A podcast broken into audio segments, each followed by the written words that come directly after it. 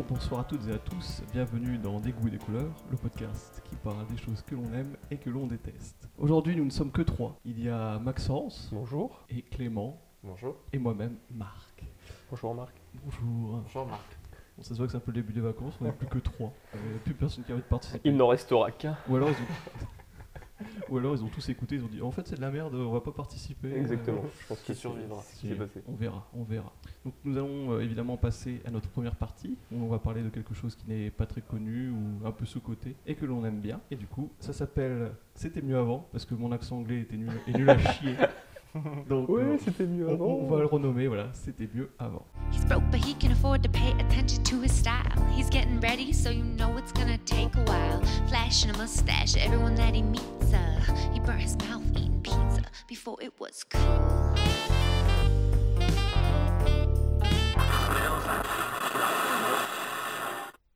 Désolé, je me permets d'interrompre l'écoute de ce podcast.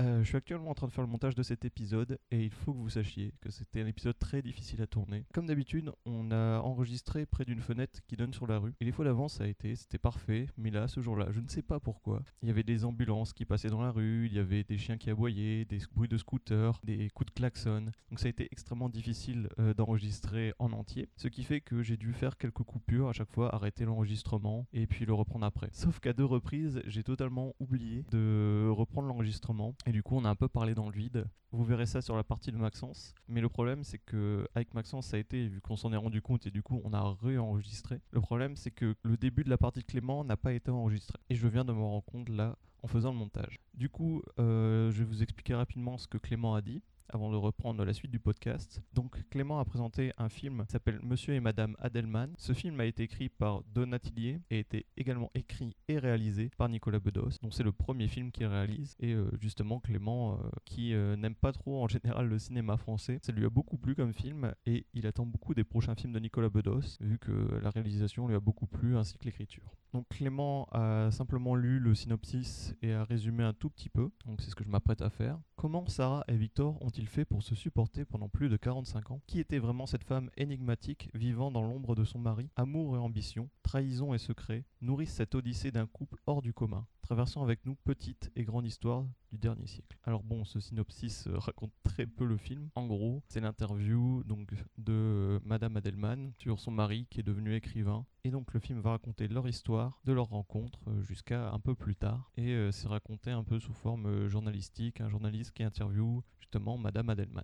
Je vous laisse donc reprendre la suite du podcast et je vous dis à bientôt. Lui, il est écrivain, elle, euh, elle fait des études euh, littéraires. Donc en fait, elle s'y connaît énormément. Lui, il n'a pas fait d'études à ce niveau-là, il fait juste écrire. Et elle, elle se rend compte qu'en fait, il écrit de la merde, tout simplement. en tout cas, pas complètement, il y a des trucs à prendre, à acheter, tout ça. Mais elle, elle lui annote vraiment. En fait, il se rend compte dans une discothèque, avec vraiment la grosse ambiance, tout ça. Lui, il la drague comme un gros lourd. Euh, mais elle, elle trouve ça amusant, donc elle se, se fout de sa gueule. Euh, ils finissent par coucher pitié. ensemble. Et la pitié qu'ils au ensemble. final, euh, quand elle, elle se réveille avant lui, elle annote tout son texte de tout ce qu'il a écrit et euh, elle lui montre toutes les, toutes les fautes qu'elle a, qu'elle a corrigées, etc. Puis lui, il trouve que c'est bien, mais euh, voilà, il se trouve, un- il trouve qu'il est un peu castré quoi, sur le coup. Et puis Du surtout coup, la euh, première nuit qu'ils sont ensemble quoi. Voilà, c'est ça.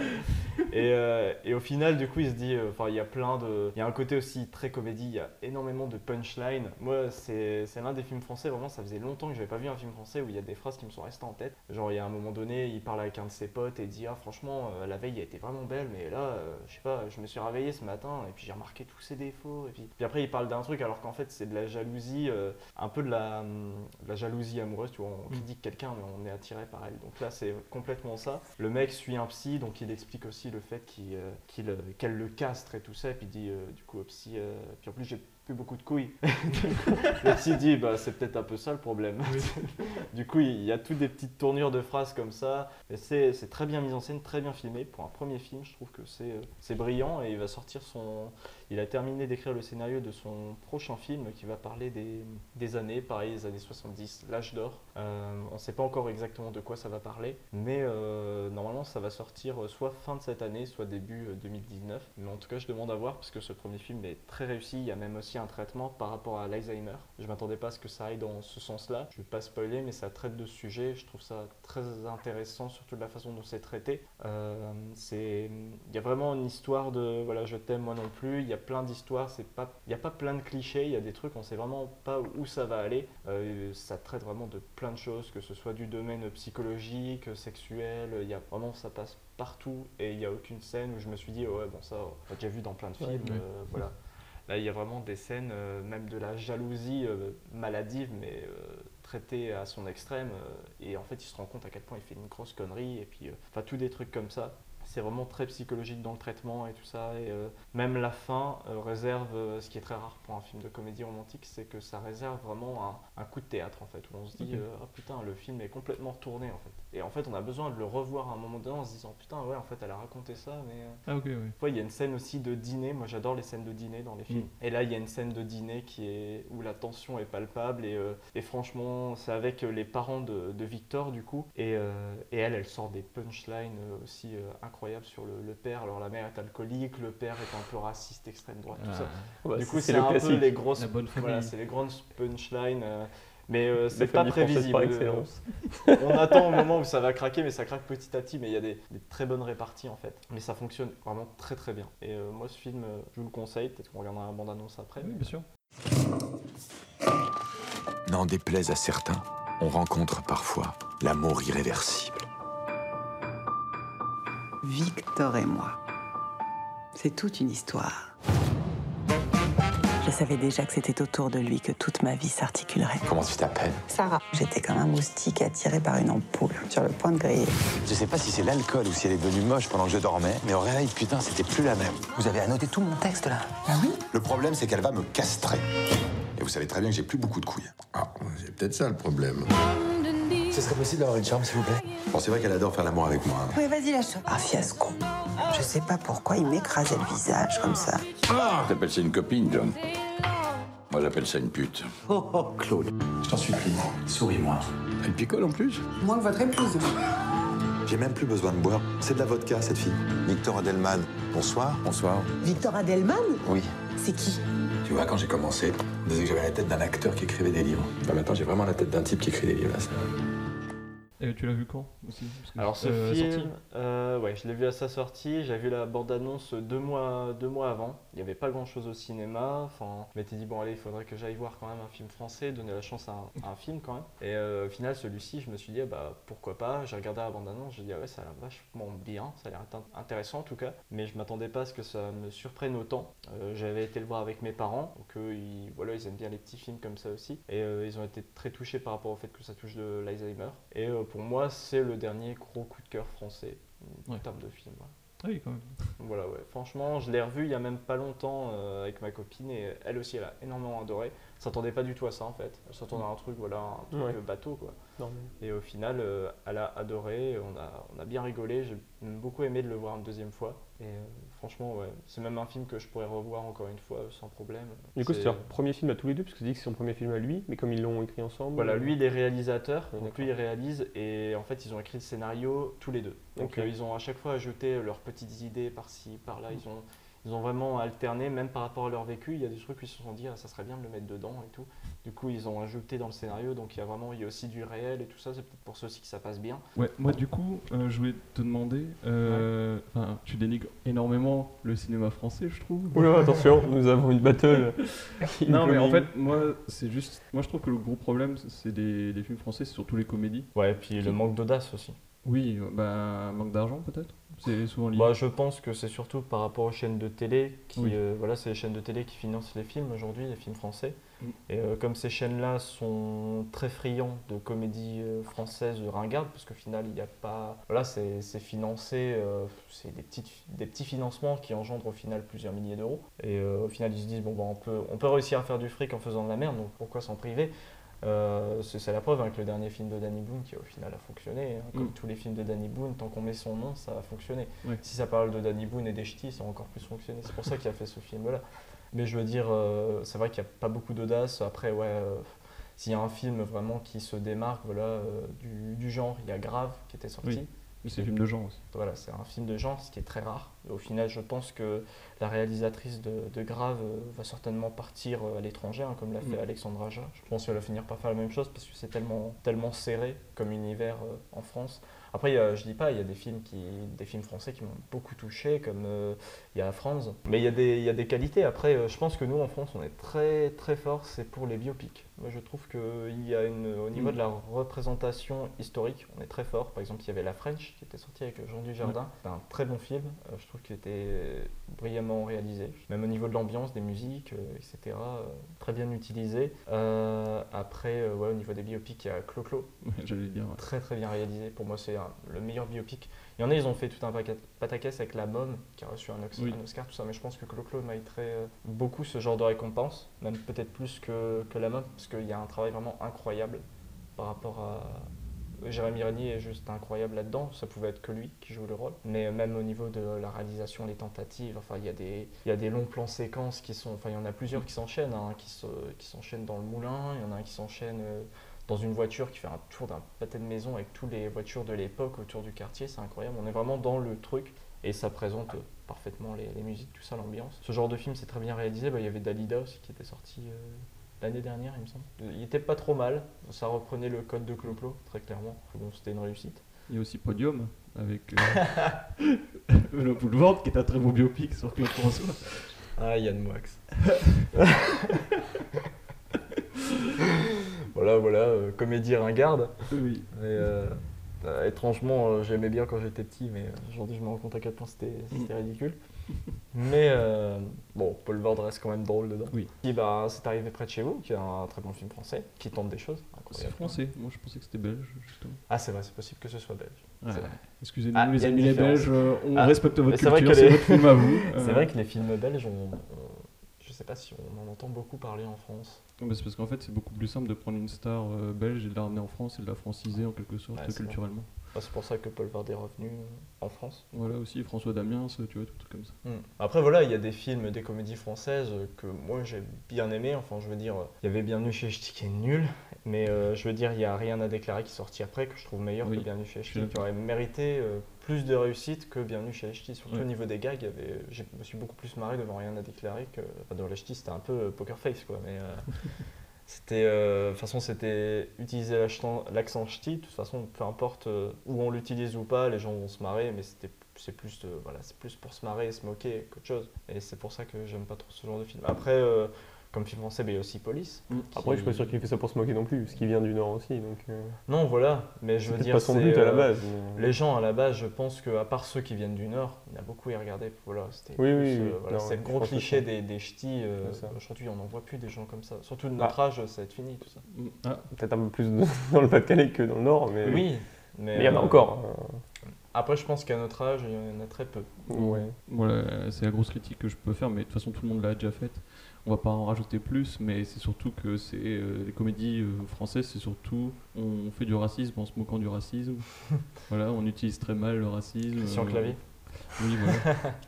Enfin, t'as des films, tu vois très clairement la politique, gauche ou droite. Enfin, et c'est sur- Ouais, enfin, c'est à peu près. Enfin, c'est c'est pareil dans tous les films comiques, mais Ah oui, ils essaient de faire rire tout le monde en fait. aux États-Unis, aux États-Unis, c'est pareil. Mais en France, c'est beaucoup plus marqué que on se moque beaucoup, beaucoup, beaucoup des clichés. Et Ouais, puis de toute façon, ce qui fait fonctionner ces films, c'est surtout le fait de manipuler entre guillemets le, le jeune public, parce que c'est ces, Mm. c'est ces jeunes-là qui vont aller voir ces films, qui vont demander à leurs parents d'aller les voir. Par exemple, Les Tuches, euh, euh, Qu'est-ce qu'on a fait au bon Dieu, euh, Aladdin, par exemple. Incroyable. Ouais, Ça- mais ils ont, ça, fait un, c'est- ouais. ils ont fait un tube planétaire avec ça en plus. donc, Et c'est euh, qu'ils refont tous les Disney en plus. Ils ont fait Cendrillon, ils ont fait. euh, je, ouais, je sais pas ce qu'ils vont faire encore d'autres, La Belle dormante. ah bon, j'ai pas fait gaffe. Si, si, il passait avec euh, Didier Bourdon, Didier Bourdon, ouais, Ouais. il était dedans. Bah, les aussi, euh, enfin, je veux dire, les trois frères aussi, ils, enfin, ils auraient pu revenir. Après, moi, je pense que euh, il y avait quand même une prise de risque sur leur deuxième film. Après, c'est vrai que c'est, ça reste sur, le, sur la, la base du tout premier. Au final, ça tourne en rond. Mm. Ce sont les inconnus. Je pense qu'ils auraient mieux fait de faire des spectacles plutôt qu'un film. Oui, c'est vrai. Ça aurait mieux fonctionné. Mais voilà, c'est, dans le même cercle de comédie. euh, vraiment, regarde, on regarde la bande-annonce, on a deviné tout le film. Oui. C'est aussi clair que ça. hein. Ouais, et tu parlais de police, euh, évidemment, ouais, c'est vrai que c'est un film qui tournait un peu à la vie office, euh, version documentaire, et qui est C'est ça. Vraiment, Et là, il y a des, des véritables prises de risque de, de parler euh, Ouais. crûment et clairement de choses qui arrivent au final. Donc euh, ça, c'est très intéressant. Puis même le, le jeu des acteurs est, est incroyable. Il me semble même qu'il y a une scène avec le, avec le petit, là, le, le- euh, Oui, oui, oui. Il lui avait dit qu'il devait rentrer chez lui, tout ça. Il n'avait pas trop compris ou je sais pas quoi. Et euh, il a vraiment pleuré réellement pendant le tournage. On entend même le réalisateur en arrière-plan. Je ce qu'il dit. Non, euh, c'est comme- Joey Star. Ça va. Ah ouais, c'est c'est Joe Joe Star qui dit ça va. euh, La scène est terminée, un truc comme ça. Ouais, voilà. C'était ça. Ça- Ça, c'est incroyable. C'est vrai que c'est. Mais on- enfin, voilà, il y a plein de choses à dire sur les films français, les biens et les, et les pas bien. Ce qui On manque, c'est les films d'horreur français en fait. Moi, je trouve Oui. que c'est un grand manque en France parce qu'il y a tellement de possibilités, tellement de. Après, je pense, enfin, pour moi, les meilleurs films français, c'est genre ceux avec Louis Funès et tout. Après, je suis peut-être euh, encore, Ouais, plus, non. encore plus vieux, tu vois, mais genre. Non, euh, t'es aussi vieux que nous. je Ouais, pense. non, mais c'est pas- ça, genre, euh, quoi? Ouais, genre les comédies avec Louis de Funès, c'est clairement. Ah oui, oui, mais oui, genre, c'est jamais égalé en fait. Je pense Ah non, Ils bah, essayent de- de En fait, je pense qu'il y en a, ils essaient de reproduire. Ouais, Mais ça fonctionne juste pas. que- C'est c'est juste que. bah, de Il est mis la barre tellement haute, en c'était fait, C'était un génie. genre- Et même derrière, il y avait plusieurs génies. Même Oui, oui. au niveau de la musique, c'était euh, bah, c'était euh, Vladimir Cosma, c'était euh, Raymond euh, Bertrand Lefebvre, Mm. c'était les grandes. je veux À dire, part les la films comme les. Mais. Bah Après, moi, j'ai, moi, je pense que c'est plus un brin de nostalgie. Après, euh, Jacques Villeray me fait toujours mourir de rire dans ce film. Mais euh, Mais nostalgie, je sais pas, hein, parce que même moi, quand, je- quand on les a vus quand on était petits, c'est pas des films qui sont restés dans leur contexte. Quoi. Ça nous faisait toujours marrer, même en 2000, euh, même c'était plus les mêmes voitures, les mêmes décors, les ouais, mêmes ça, problèmes. que ça reste, ça reste, euh, ça vieillit pas en fait. Ouais, c'est pour ça que ça passe toujours Et- sur la, à la télé hein, Ouais. tous les ans. hein. Et Rabbi Jacob, qui lui est un film qui parle super bien du racisme et de l'antisémitisme, Voilà. sans euh, rentrer ça. dans les clichés. Rabbi Jacob, c'est un mais- film qui aurait jamais pu sortir aujourd'hui. Ouais. Il aurait jamais pu sortir. Louis de Funès aurait été vu comme un antisémite. Oui. Et, euh, et puis voilà, Ouais. c'est peut-être même été en prison. hein. enfin bon. Mais je pense que ouais, il y avait à l'époque, c'est vrai qu'il y avait beaucoup de comédies euh, qui étaient euh, ultra marquantes et euh, il y avait Ouais. bah, aussi des, des films que je pense qu'aujourd'hui euh, ça pourrait plus revenir, genre euh, Les Valseuses. Les Valseuses, c'est un film qui pourrait jamais sortir aujourd'hui Ouais. au cinéma. C'est, euh, ça serait trop. euh, voilà. Aujourd'hui, on a la vie d'Adèle. Ouais. Bah, de toute façon, on pourrait faire tout un podcast sur les films français, je pense. Ouais, je pense que ça, ça peut être intéressant d'en, rediscuter euh, D'ailleurs, j'ai ouais, cette petite idée de, euh, de temps en temps, faire un podcast spécialement complet dédié. sur un, sur Ouais, un thème. On Ouais, verra, là on commence petit à petit, on prend nos marques. Voilà, là on lance le, on lance le thème lance, film français, mais ça peut être intéressant d'en débattre. Enfin voilà, si vous voulez un bon film français euh, récent, je vous conseille vraiment euh, Monsieur et Madame Adelman. On se prend pas la tête devant, c'est pas non plus euh, trop simpliste. Il y a vraiment euh, énormément de recherches scénaristiques, tout ça.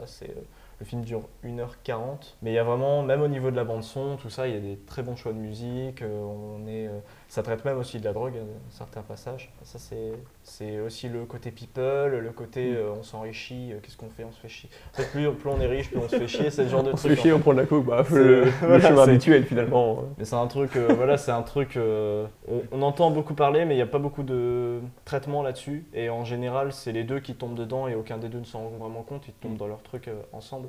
Là, il y a vraiment un des deux et c'est celui qui a le plus de succès qui va se dire Bah attends, qu'est-ce qui t'arrive euh, Qui reste le plus simple en fait. Et ça, c'est ça qui est intéressant. C'est que le personnage reste humain tout le long du film. Donc, euh, D'accord. Bah, très très bien. Alors, C'est ultra relou. donc nota bene, euh, en fait, on a enregistré toute la partie que Maxence vient de dire. Enfin, non, on, en a, on en a parlé et tout, mais je l'ai pas enregistré. Du coup, Maxence va représenter. Du coup, Maxence a le seum. du coup, Maxence dans un premier temps. parce que c'était super intéressant. Oui, oui, oui, Alors. oui, oui. Attrape-toi. Alors, du coup, que vas-tu nous représenter, Maxence? Je pense que je vais, je vais changer le résultat de mon sondage. Je vais dire que tu n'es pas un homme parfait. Non. Donc je vais vous présenter un livre, euh, figurez-vous. Est-ce que vous savez comment ça s'appelle? Pas du tout. Pas du tout, Alors, non, vous ne fais-le en connaissez version rien de ce normale parce que peut-être que je vais euh, juste dire. euh, Ouais, mais c'est super chiant. Mais je vais le faire en version normale, mais c'est pas grave. Bon, du coup, je vais vous présenter un livre qui s'appelle Agent secret. D'accord. Euh, c'est un livre de Jean-Marc Gadoulet, assisté de Mathieu Pelloli, qui n'est pas un joueur de foot. D'accord. Parce que ça y ressemble un peu. Il préchote les vannes ici. Donc en fait, c'est euh, basé sur la vie de, Jean-Marc Gadoulet, justement, qui est agent secret, euh, qui était agent à la DGSE, donc la Direction Générale de la Sécurité Extérieure, qui est, euh, bon, les, en gros, le contre-espionnage français, Oui. on peut dire. Le bureau des légendes, tout ça. tout ça. Bureau des légendes, 11e choc, euh, tout ça, tout ça. Et du coup, il a fait ça de, de quelle année à quelle année? Il a fait ça, je sais pas. Bah, déjà, il y a eu la guerre en ex-Yougoslavie, donc je pense qu'il a dû commencer dans les années 90. En gros, bah, il doit le dire, hein. mais euh, je t'avoue que je l'ai lu il y a deux ans. Une bonne vingtaine d'années. Du coup, oui, c'est le récit d'un agent secret euh, quand il était en mission, c'est ça? Euh, ouais, exactement. Mais c'est pas une seule mission, c'est plusieurs, plusieurs, oui. plusieurs missions au fur et à mesure du temps. Dont une, euh, une euh, clé au final dont tu parlais tout à l'heure qui revient dessus plusieurs fois par rapport à une prise d'otage. c'est Oui, c'est ça. Dans, bah, par exemple, là, c'est dans l'entre d'Abu donc ça commence en décembre 2010. Ok. Et euh, oui, c'est pour la libération de. Il a, enfin, il a collaboré à la, décid- à la libération de cet otage, mais il n'était plus euh, au, à DGSE à ce moment-là. Il était appelé en tant qu'acteur privé, si je peux me permettre. C'est l'État français Ah qui l'a appelé et qui a dit euh, on a besoin d'un négociateur, alors que normalement, c'est pas trop son travail, mais bon. Oui. On- Enfin, il- en même temps, il n'y a pas vraiment de, de travail type. C'est pas, enfin, il vient pas euh, faire la même journée tous les jours. Quoi. Clairement, Ouais, il, voilà. il arrive, il sait pas ce qui va se passer. Et donc, euh, oui, bah, c'est un peu le, c'est un peu le fil conducteur euh, cette, euh, ça cette ce libération d'otages. fait, euh, de- Oui, en plus, ça nous apprend, euh, ça, ça nous apprend aussi euh, sur les groupes euh, terroristes, tout ça. Enfin, il sait vraiment ce qui se passe. Enfin, il explique qu'il faut vraiment se mettre euh, dans la culture, en fait. Enfin, il s'intègre- quand il va dans, dans les pays où il agit, il s'intègre vraiment dans la culture euh, des personnes et il essaye de d'agir en fonction de leur culture parce qu'il sait que le moindre faux geste peut être mal interprété Mm. et essaye de parler plus dans leur langue aussi parce que s'il arrive pour négocier avec un membre d'Al-Qaïda et qu'il commence à parler français peut-être que ça pas être trop apprécié Bah, du coup, il doit, il doit parler énormément. Ouais, de- je de pense qu'il parle énormément de langues, oui. Après, euh, je il avait un traducteur aussi avec lui. tu dois pas être très serein quand même. Il disait que, justement, je me, bah, je me souviens de quand il a rencontré justement cette personne d'Al-Qaïda pour la libération des otages. Il disait que son pouls, il battait euh, genre à 4000 à l'heure vraiment, mais qu'il a essayé de rester calme et, euh, Ouais. pour rester dans son jeu parce que si tu montres que t'as peur, enfin, t'as déjà perdu en fait. Ouais. Ah bon, après, c'est son métier, il sait comment, il sait comment faire. Et bon, et donc du coup, euh, outre des, des prises d'otages, enfin des prises d'otages, outre des, la, la libération des, la libération de, de prisonniers de guerre, si on peut dire. D'ailleurs, je vais vous lire juste le petit passage qu'il a euh, il écrit euh, au dos, enfin c'est un peu la quatrième, mais écrit par lui-même. Donc il dit J'ai vécu la tension de négociation à haut risque avec les Khmers rouges. Les forces serbes de Slobodan Milosevic, euh, Milosevic, les terroristes d'Al-Qaïda, je n'ai toujours eu qu'une seule boussole pour agir, l'intérêt supérieur de la nation. À d'innombrables reprises, j'ai mis ma vie en jeu pour défendre la France, toujours dans l'ombre, clandestinement. Mon nom est personne, ou plutôt n'importe qui, je suis agent secret. Donc c'est un truc plutôt basique, enfin je trouve, pour Ouais. tout ce qu'il a fait. Je trouve que ça fait un peu euh, roman justement, Ouais, cette ça. euh, description. Ça fait, euh, je suis bon, James Bond. Ouais, c'est un peu ça, mais en... enfin, tu te dis qu'il exagère enfin, quand tu lis ça, et en fait, quand... Tout ce qui est dans le livre est vrai, quoi. C'est Oui, c'est- bah, ce qu'il- c'est ça, ce en qu'il a fait. vécu. Bah, de toute façon, il est obligé de mettre quelque chose d'accrocheur pour la. Bah, c'est déjà accrocheur, je trouve, de parler de sa vie de DGSE sans, en restant un peu confidentiel, etc. Ouais, bah, c'est ça. Mais de toute façon, dans le livre, en fait, des fois, t'es un peu déçu parce que il s'arrête. Genre, il y a un chapitre, il s'arrête et tu te dis, bah, on n'a pas toute l'histoire, mais je pense que c'est juste qu'il n'y a pas Ouais. le droit d'en dire plus, mais Ouais. T'as envie de savoir ce qui, se passe après, en fait, comme si c'était un roman, mais tu te rappelles que c'est la vraie vie, qu'il n'y a pas le droit de tout dire, et du coup, bah, c'est un peu frustrant des fois, mais en même temps, c'est super intéressant et t'apprends beaucoup de choses. Et euh, oui, bah, rien que par exemple pour, le, pour la libération d'otages, ça a duré de 2010 à 2013, donc tu vois qu'il est resté en, million, en mission 3 ans là-bas, De 2006 de 2010 à 2013. 2010 à 2013. Et donc il est resté trois ans là-bas en mission. Je pense qu'il a dû rentrer peut-être une ou deux fois, une, deux, trois fois chez lui, mais vraiment chez lui Ouais. avec sa famille. Mais pendant tout ce temps-là, sinon, il était vraiment que là-bas pour pas trahir sa couverture parce que il savait pas en fait que c'était un agent, euh, enfin de la DGSE. Il pensait juste que c'était un négociateur euh, comme ça. Mais du coup, sa famille, ouais, ils étaient au courant que Ah non. c'était un. Bah ils savent pas ce qu'il. Oui, ils savaient que c'était un espion. Ils l'ont appris en lisant le livre. Mais euh, Cadeau de Noël. non, non, mais ils le savaient parce qu'ils se connaissaient. En fait, ils se sont rencontrés à la- à l'école euh, pour euh, à l'école de l'armée parce qu'ils font, ils font la même école que tous les autres, sauf qu'après ils vont pas dans le même endroit. Ouais. Mais du coup, sa femme Ah, le coup, sa savait. femme est dans le domaine, euh, dans le même domaine. Non, elle est dans l'armée. Elle est, je crois qu'elle était dans l'armée aussi. D'accord. Mais elle n'était pas à la DGSE, tout ça, Ouais. donc elle savait pas du tout ce qu'il faisait, mais elle savait que il Ouais. était dans, dans le domaine de, de l'espionnage, tout ça. Non, mais ce que je veux dire, c'est que le- son Abou Zaïd, enfin son interlocuteur, ne savait pas du tout qu'il avait fait partie de la DGSE, parce qu'il disait hum, qu'il était particulièrement stressé, parce que si il apprenait sa vraie identité, il pourrait le torturer pour avoir des informations sur la France confidentielle. Et du coup, il avait plusieurs identités, non? Effectivement. Il y avait plusieurs identités, je pense qu'il doit jongler entre, euh, entre 10 et 20 identités, donc c'est pas très, très facile puisqu'il agit sur Et du plusieurs. coup, pour euh, les identités, c'est lui qui les choisit ou on les Ah. désigne, les identités? Chantier. Non, c'était quoi Je euh, pense dans qu'il- OSS 117 D'accord.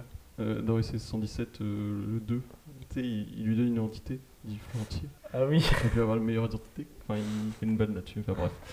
Euh, bon, je pense que c'est plus ou moins en collaboration, mais en fait, ce qu'il faut savoir, c'est qu'il y a plusieurs, euh, plusieurs parties de la DGSE. Enfin, il y a ceux qui restent sur place, donc ils travaillent vraiment dans le renseignement. Du coup, ils prennent les renseignements sur tout le monde et ils te, je pense que te créent une identité Ouais. en fonction déjà qui t'es toi, qui tu peux être, parce que enfin, Mm. faut que ça corresponde un peu à ton physique, ta nature, tout ça. Sinon, c'est un peu, un peu étrange. Ouais.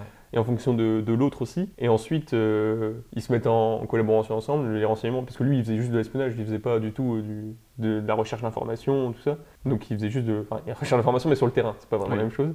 Et du coup, euh, je pense qu'après, ils doivent, enfin, ils se mettent en relation pour, euh, pour dire, bon, on va te donner cette identité-là, est-ce que tu penses que ça te paraît plausible, est-ce que tu peux la jouer comme ça? Parce que, enfin, quelque part, c'est un vrai jeu d'acteur. hein. C'est un Oui. jeu d'acteur où si tu te trompes une fois, euh, bah, t'es quasiment mort. du coup, quoi. il parle pas du fait que, du, du coup, durant ses études, durant ses formations, tout ça, il a dû du coup euh, faire vraiment un travail euh, quasiment d'acteur en fait. Il a dû euh, savoir improviser les trucs, etc. Non, il n'en parle pas vraiment, mais je pense que la formation euh, de base est, euh, est la même pour tout le monde, si tu veux. Il a juste, enfin, il a fait la même école, c'est l'école de, de l'armée à Paris, qui est juste en face de la DGSE d'ailleurs, il l'explique. Enfin, chacun dit ce qu'il veut, mais en fait, ce qui, enfin, là où c'est un peu, euh, là où c'est, enfin, là où c'est caché, c'est qu'il a fait une demande pour intégrer la DGSE, et il a vu sa demande refusée.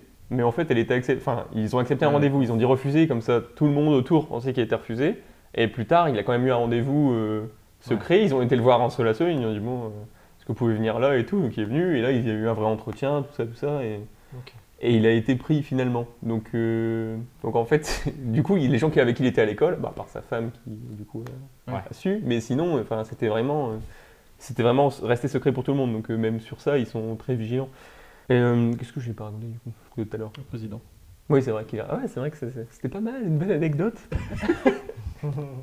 Donc oui, ce qui est drôle aussi, c'est que hum, pour les identités, enfin, c'est vraiment le secret entre. bah, c'est un peu comme les policiers sous couverture. Souvent, c'est eux qui sont au courant avec leur agent de probation Ouais. et personne ne- d'autre n'est au courant. Et donc là, c'est vraiment que la DGSE qui est au courant. Ce que hum, ce qui s'est passé, c'est qu'il a euh, reçu euh, deux, deux médailles militaires, pas, pas militaires, pardon, deux médailles, disons. La Croix de guerre, qui est une médaille militaire, qui a reçu de d'un président, mais je sais plus exactement lequel, et l'autre, non mais je sais plus euh, lequel il a reçu qui. Hollande, Et- Croix la Croix de guerre de François, mais je suis pas certain, donc je vais le dire comme ça. Et donc il a reçu aussi la Légion d'honneur, donc une de François Hollande, une de Nicolas Sarkozy, mais je sais plus euh, Oui. qui lui a remis laquelle. Et euh, ce qui est drôle, c'est qu'il, euh, c'est que ces médailles lui ont été remises sous deux identités différentes, parce que parce qu'il ne- il n'était pas au courant. Euh, il que a vendu la deuxième médaille sur eBay. Il a dit Je l'ai en double. Il la racheté avec son autre identité, comme ça il fait genre. Comme ça, c'est lui qui a les deux maintenant.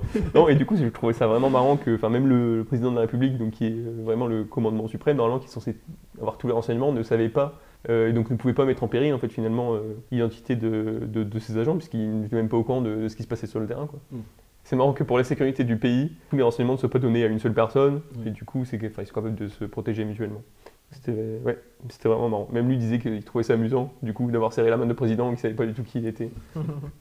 Mais il se moquait un peu d'ailleurs à la fin, il y a une, à la fin du livre, il y a une grosse critique sur un peu le monde politique. Ah oui, bah, c'est- de toute façon. Et parce qu'il y a eu une réunion où euh, je crois que c'était Nicolas Sarkozy qui disait euh, Ouais, euh, bah, c'est bien et tout, mais il faudrait faire ça. Et lui- enfin, il- donc il disait oui, oui, parce que voilà, évidemment, il est sous ses ordres. Mais il y a vraiment une grosse critique. euh, il, dit vraiment que les hommes politiques, ils veulent, des, ils veulent des choses, mais ils se rendent pas compte de la réalité sur le terrain, de, de ce qu'il faut vraiment faire. Et Ils veulent tout contrôler, tout c'est ça. avoir sans savoir euh, quelles conséquences ça C'est exactement ça, et il, il lance des idées comme ça, ils, ils avaient vraiment aucune idée de, enfin, de la réalité de son métier, donc il leur, il leur remercie, il disait bravo, c'est bien ce que vous avez fait pour la France. Il disait bon, bah, d'accord, c'est bien gentil, mais Oui.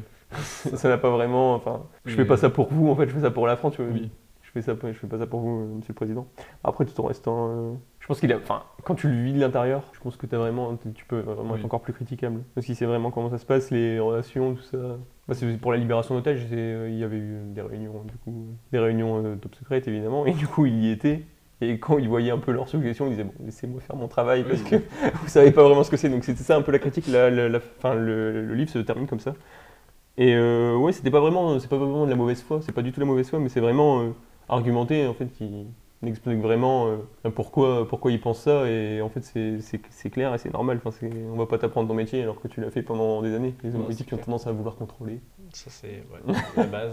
Oui, c'est ça. Et du coup, euh, il a pas trop apprécié ça, mais bon, de toute façon, il le fait, enfin, il le fait plus pour le pays que pour, euh, Ouais, que voilà. pour eux. hein. Puis même, c'est parce que c'est quelque chose qui lui plaît aussi et qui, euh, voilà, c'est, on va pas dire sa passion, mais je veux dire, c'est quelque chose qui lui tient vraiment à cœur c'est certainement la chose qui lui tient le plus à cœur, euh, que même par rapport à sa famille, le fait de quitter sa famille pendant deux ans, comme ça, Mm. trois ans, Ouais. euh, c'est. Bah, je, vais, je vais vous lire juste le passage parce il est sur la dernière page.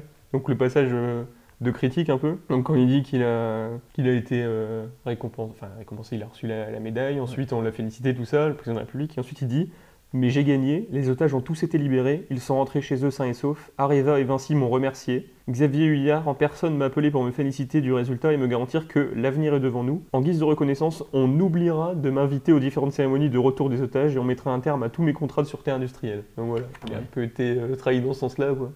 Donc on l'utilise et derrière. Quoi Il a quand même dit des noms. euh, enfin, Oui. Je sais pas si c'est des gens qui l'ont Non, c'est des, bah, des entreprises, c'est Vinci Ah oui. et, euh, Oui, ça, et parce, non, mais parce qu'en fait, les, les otages étaient de, de chez eux. D'accord, ok. Ah bon. Et Ouais, ils ouais. avaient en fait ils avaient leur entreprise euh, en, en Afrique et les otages ont été Ah, pris directement euh, directement sur, euh, sur leur sur leur zone quoi. Et du coup il, il était en fait il agissait avec la France mais aussi avec ces entreprises là. C'est pour ça qu'il était en- là en tant qu'acteur privé. Et donc euh, bon c'est vraiment enfin c'est c'est vraiment dommage quand tu sais que c'est lui qui a, qui a tout fait, qui est resté trois ans là-bas, qui a discuté avec eux, qui a réussi à les obtenir la libération des otages, je peux l'inviter. Enfin c'est vraiment limite quoi. c'est- Je, me disais aussi, comprendre. euh, tout ce qui est euh, justement DGSE, DGSI, tout ça, c'est un peu indépendant euh, de la hiérarchie administrative, politique, non? Ou c'est quand même. euh, Ah, à partir du moment où tu es dans la- bah, ils sont dans l'armée, donc à partir Oui, du moment où tu es dans l'armée, tu es forcément sous les ordres du président, mais c'est vrai, un- c'est vrai que c'est à part. Privé, donc de temps en temps. ça Non, c'est parce que là, il, était, il faisait plus partie de la DGSE. D'accord, ok. Il, Ah avait oui. pris sa retraite déjà. D'accord, ok. Et ils l'ont ils l'ont rappelé parce qu'ils n'arrivaient pas. Ils ont, ils ont cherché le meilleur, quoi. Ils n'arrivaient pas à faire autrement, donc ils l'ont appelé eux. Mais euh, même eux, je suis pas sûr qu'ils étaient sûrs. Enfin, qu'ils savaient vraiment euh, qui, c'était, qui était en face d'eux, mais bon. Bon. Ouais, ça a l'air intéressant. Ça fait combien de C'est pages à peu près? Ça fait. C'est bah, c'est pas très long à lire. Après. 200 euh, peut-être, non? 300 Un peu plus, ouais. 297, 298, donc euh, 300 pages. Et franchement, c'est super rapide à lire. Enfin, c'est écrit. Normalement, c'est pas écrit ni petit ni grand. Donc, euh, Et surtout, on est vraiment dedans. Enfin, comme si c'était un roman, sauf qu'en fait, c'en est pas un. Enfin, pas vraiment un roman, mais plusieurs nouvelles. Enfin, une suite de plusieurs histoires, puisque le premier chapitre commence en 2010 avec libération des otages. Ensuite, on revient un peu dans l'ex-Yougoslavie 90-95. Puis on repart, on revient. Des fois, il repart de son camp, il parle de son camp d'entraînement. Des fois, il parle de ses études. Il explique que le camp d'entraînement, c'est hyper secret aussi. Enfin, Oui. c'est un, personne sait où c'est. C'est genre un peu dans la diagonale du vide. Mais vraiment, hein, genre, genre c'est hyper grand, mais personne ne sait que c'est là. En fait, c'est camouflé dans un, autre, dans un autre bâtiment, tout ça, tout ça. C'est vrai qu'on a une grosse zone euh, Oui. 51 qui traverse toute la France. Exactement. Voilà, c'est à peu près tout ce que j'avais à dire. Enfin, je, je veux pas. Déjà, je me souviens plus exactement de toutes les histoires. En plus, ce serait trouve, bah, déjà trop long à raconter et puis ça, ça spoilerait un peu. Mais c'est juste l'idée globale du livre, c'est ça. Et il y a vraiment plein de choses différentes et on, on se rend vraiment compte de, de la réalité des choses. Quand, quand on nous raconte ça, euh, ouais, cet otage a été libéré, hein, c'est bien, tu te dis, ah bah, le président a bien travaillé, alors qu'en fait, enfin, pas du tout. C'est vraiment des hommes derrière, eux ils font rien, ils s'attribuent un peu tous les mérites. Ouais. Et c'est ça qui est un peu dommage. Mais en même temps, il faut aussi qu'ils restent dans la bah, c'est normal, mais voilà, voir vraiment les actions de dans les coulisses, je trouve Oui. ça vraiment très intéressant. Donc, agent secret de. Jean-Marc Gadoulet avec Mathieu Pelloli, qui a été euh, sorti en 2016. D'accord. Septembre Septembre 2016. Septembre 2016. Alors, je me dis. euh, Aux éditions Robert Laff. Je l'ai déjà, je l'ai déjà dit au début, mais je l'ai peut-être coupé, etc. Mais en fait, on a enregistré. euh, Enfin, on n'a pas enregistré la première fois que Maxence a présenté le livre. Donc euh, voilà, si on a On l'impression de, de poser des questions un peu ciblées, de, poser des questions, on a l'impression d'en savoir un petit peu plus. C'est parce que voilà, il nous avait déjà présenté le livre et on a dû réenregistrer, enfin, enregistrer cette fois-ci convenablement cet extrait. Et je vérifie d'ailleurs, ouais, c'est bon, c'est ça. l'aurais frappé par contre. Donc, euh, ben, moi, en fait, euh, bon, euh, comme un, des autres invités à cette table, c'est que j'aime beaucoup le cinéma. hein, voilà, il y en a un qui parle de film. Moi, j'ai parlé du support du film, justement. Parce que voilà, moi je collectionne euh, tout ce qui est euh, DVD, VHS, tout ça. Enfin, moi, c'est surtout la matérialité du film que j'aime beaucoup. euh, les, les illustrations sur les pochettes, euh, euh, la façon. Packaging, tout ça. Voilà, tout ce qui est Packaging. packaging. Enfin, c'est bon, c'est un peu débile de dire ça, mais euh, voilà, moi, c'est quelque chose que j'aime bien, que j'aime beaucoup. Non, bah il y en a euh, qui achètent des choses, ils gardent de des boîtes. hein. Moi, je, j'ai Oui, gardé voilà. des boîtes de certains trucs. Oui, voilà. Oui, non, mais c'est ça, c'est que j'aime bien aussi avoir une petite co- collection, une petite rangée de, de DVD, un peu comme une bibliothèque. Enfin, on parlera justement de la dématérialisation des films, etc., peut-être au cours euh, de ce sujet. Parmi donc euh, tous les supports possibles pour euh, capter un film, je vais vous parler du Laserdisc, qui est peut-être une technologie que vous ne connaissez pas ou mais qui en ce moment est en train de revivre un peu. En tout cas, j'ai l'impression. Donc, qu'est-ce que le laserdisc Alors, il faut savoir. Donc, euh, voilà, il y a eu la VHS qui est sortie donc euh, fin des années 70. Puis la dans les années 80, surtout 90 aussi. Oui, voilà, c'est ça. Donc, il y avait eu ce support qui était euh, qui respectait un peu le principe de euh, la bobine, justement, comment la, fax- la, la façon dont on enregistrait les films à cette époque-là. Et euh, c'était assez pratique cette technologie déjà parce que ça permettait d'enregistrer euh, sur la télévision avec un magnétoscope. Bah, c'était la première fois, ouais. Ouais, et c'était vraiment voilà, la façon dont on pouvait avoir un film chez soi au lieu d'aller au cinéma, enfin, de pouvoir le revoir aussi, etc. Démocratisation euh, du cinéma. De la télévision. Il y a même un marché de, de VHS qui se faisait pour des films, euh, des films qui n'étaient pas diffusés au cinéma du coup. Oui. Je- de gens qui collectionnaient les vieux films et il y en a ils n'ont plus été réédités euh, jamais. Donc euh, il y en a ils se vendent à des plusieurs centaines de dollars. Ouais, c'est vrai que quand on va sur les sites Amazon, eBay, qu'on voit ces trucs-là, on fait wow. C'est Quand même. incroyable. Alors que voilà, aujourd'hui, euh, c'est plus euh, Netflix and chill. Mm. Que, Bah, euh, VHS and chill. Aujourd'hui on met ça sur clé USB. Voilà, c'est ça. Donc ensuite, c'est développé euh, la technologie euh, compact disque, disque optique, etc.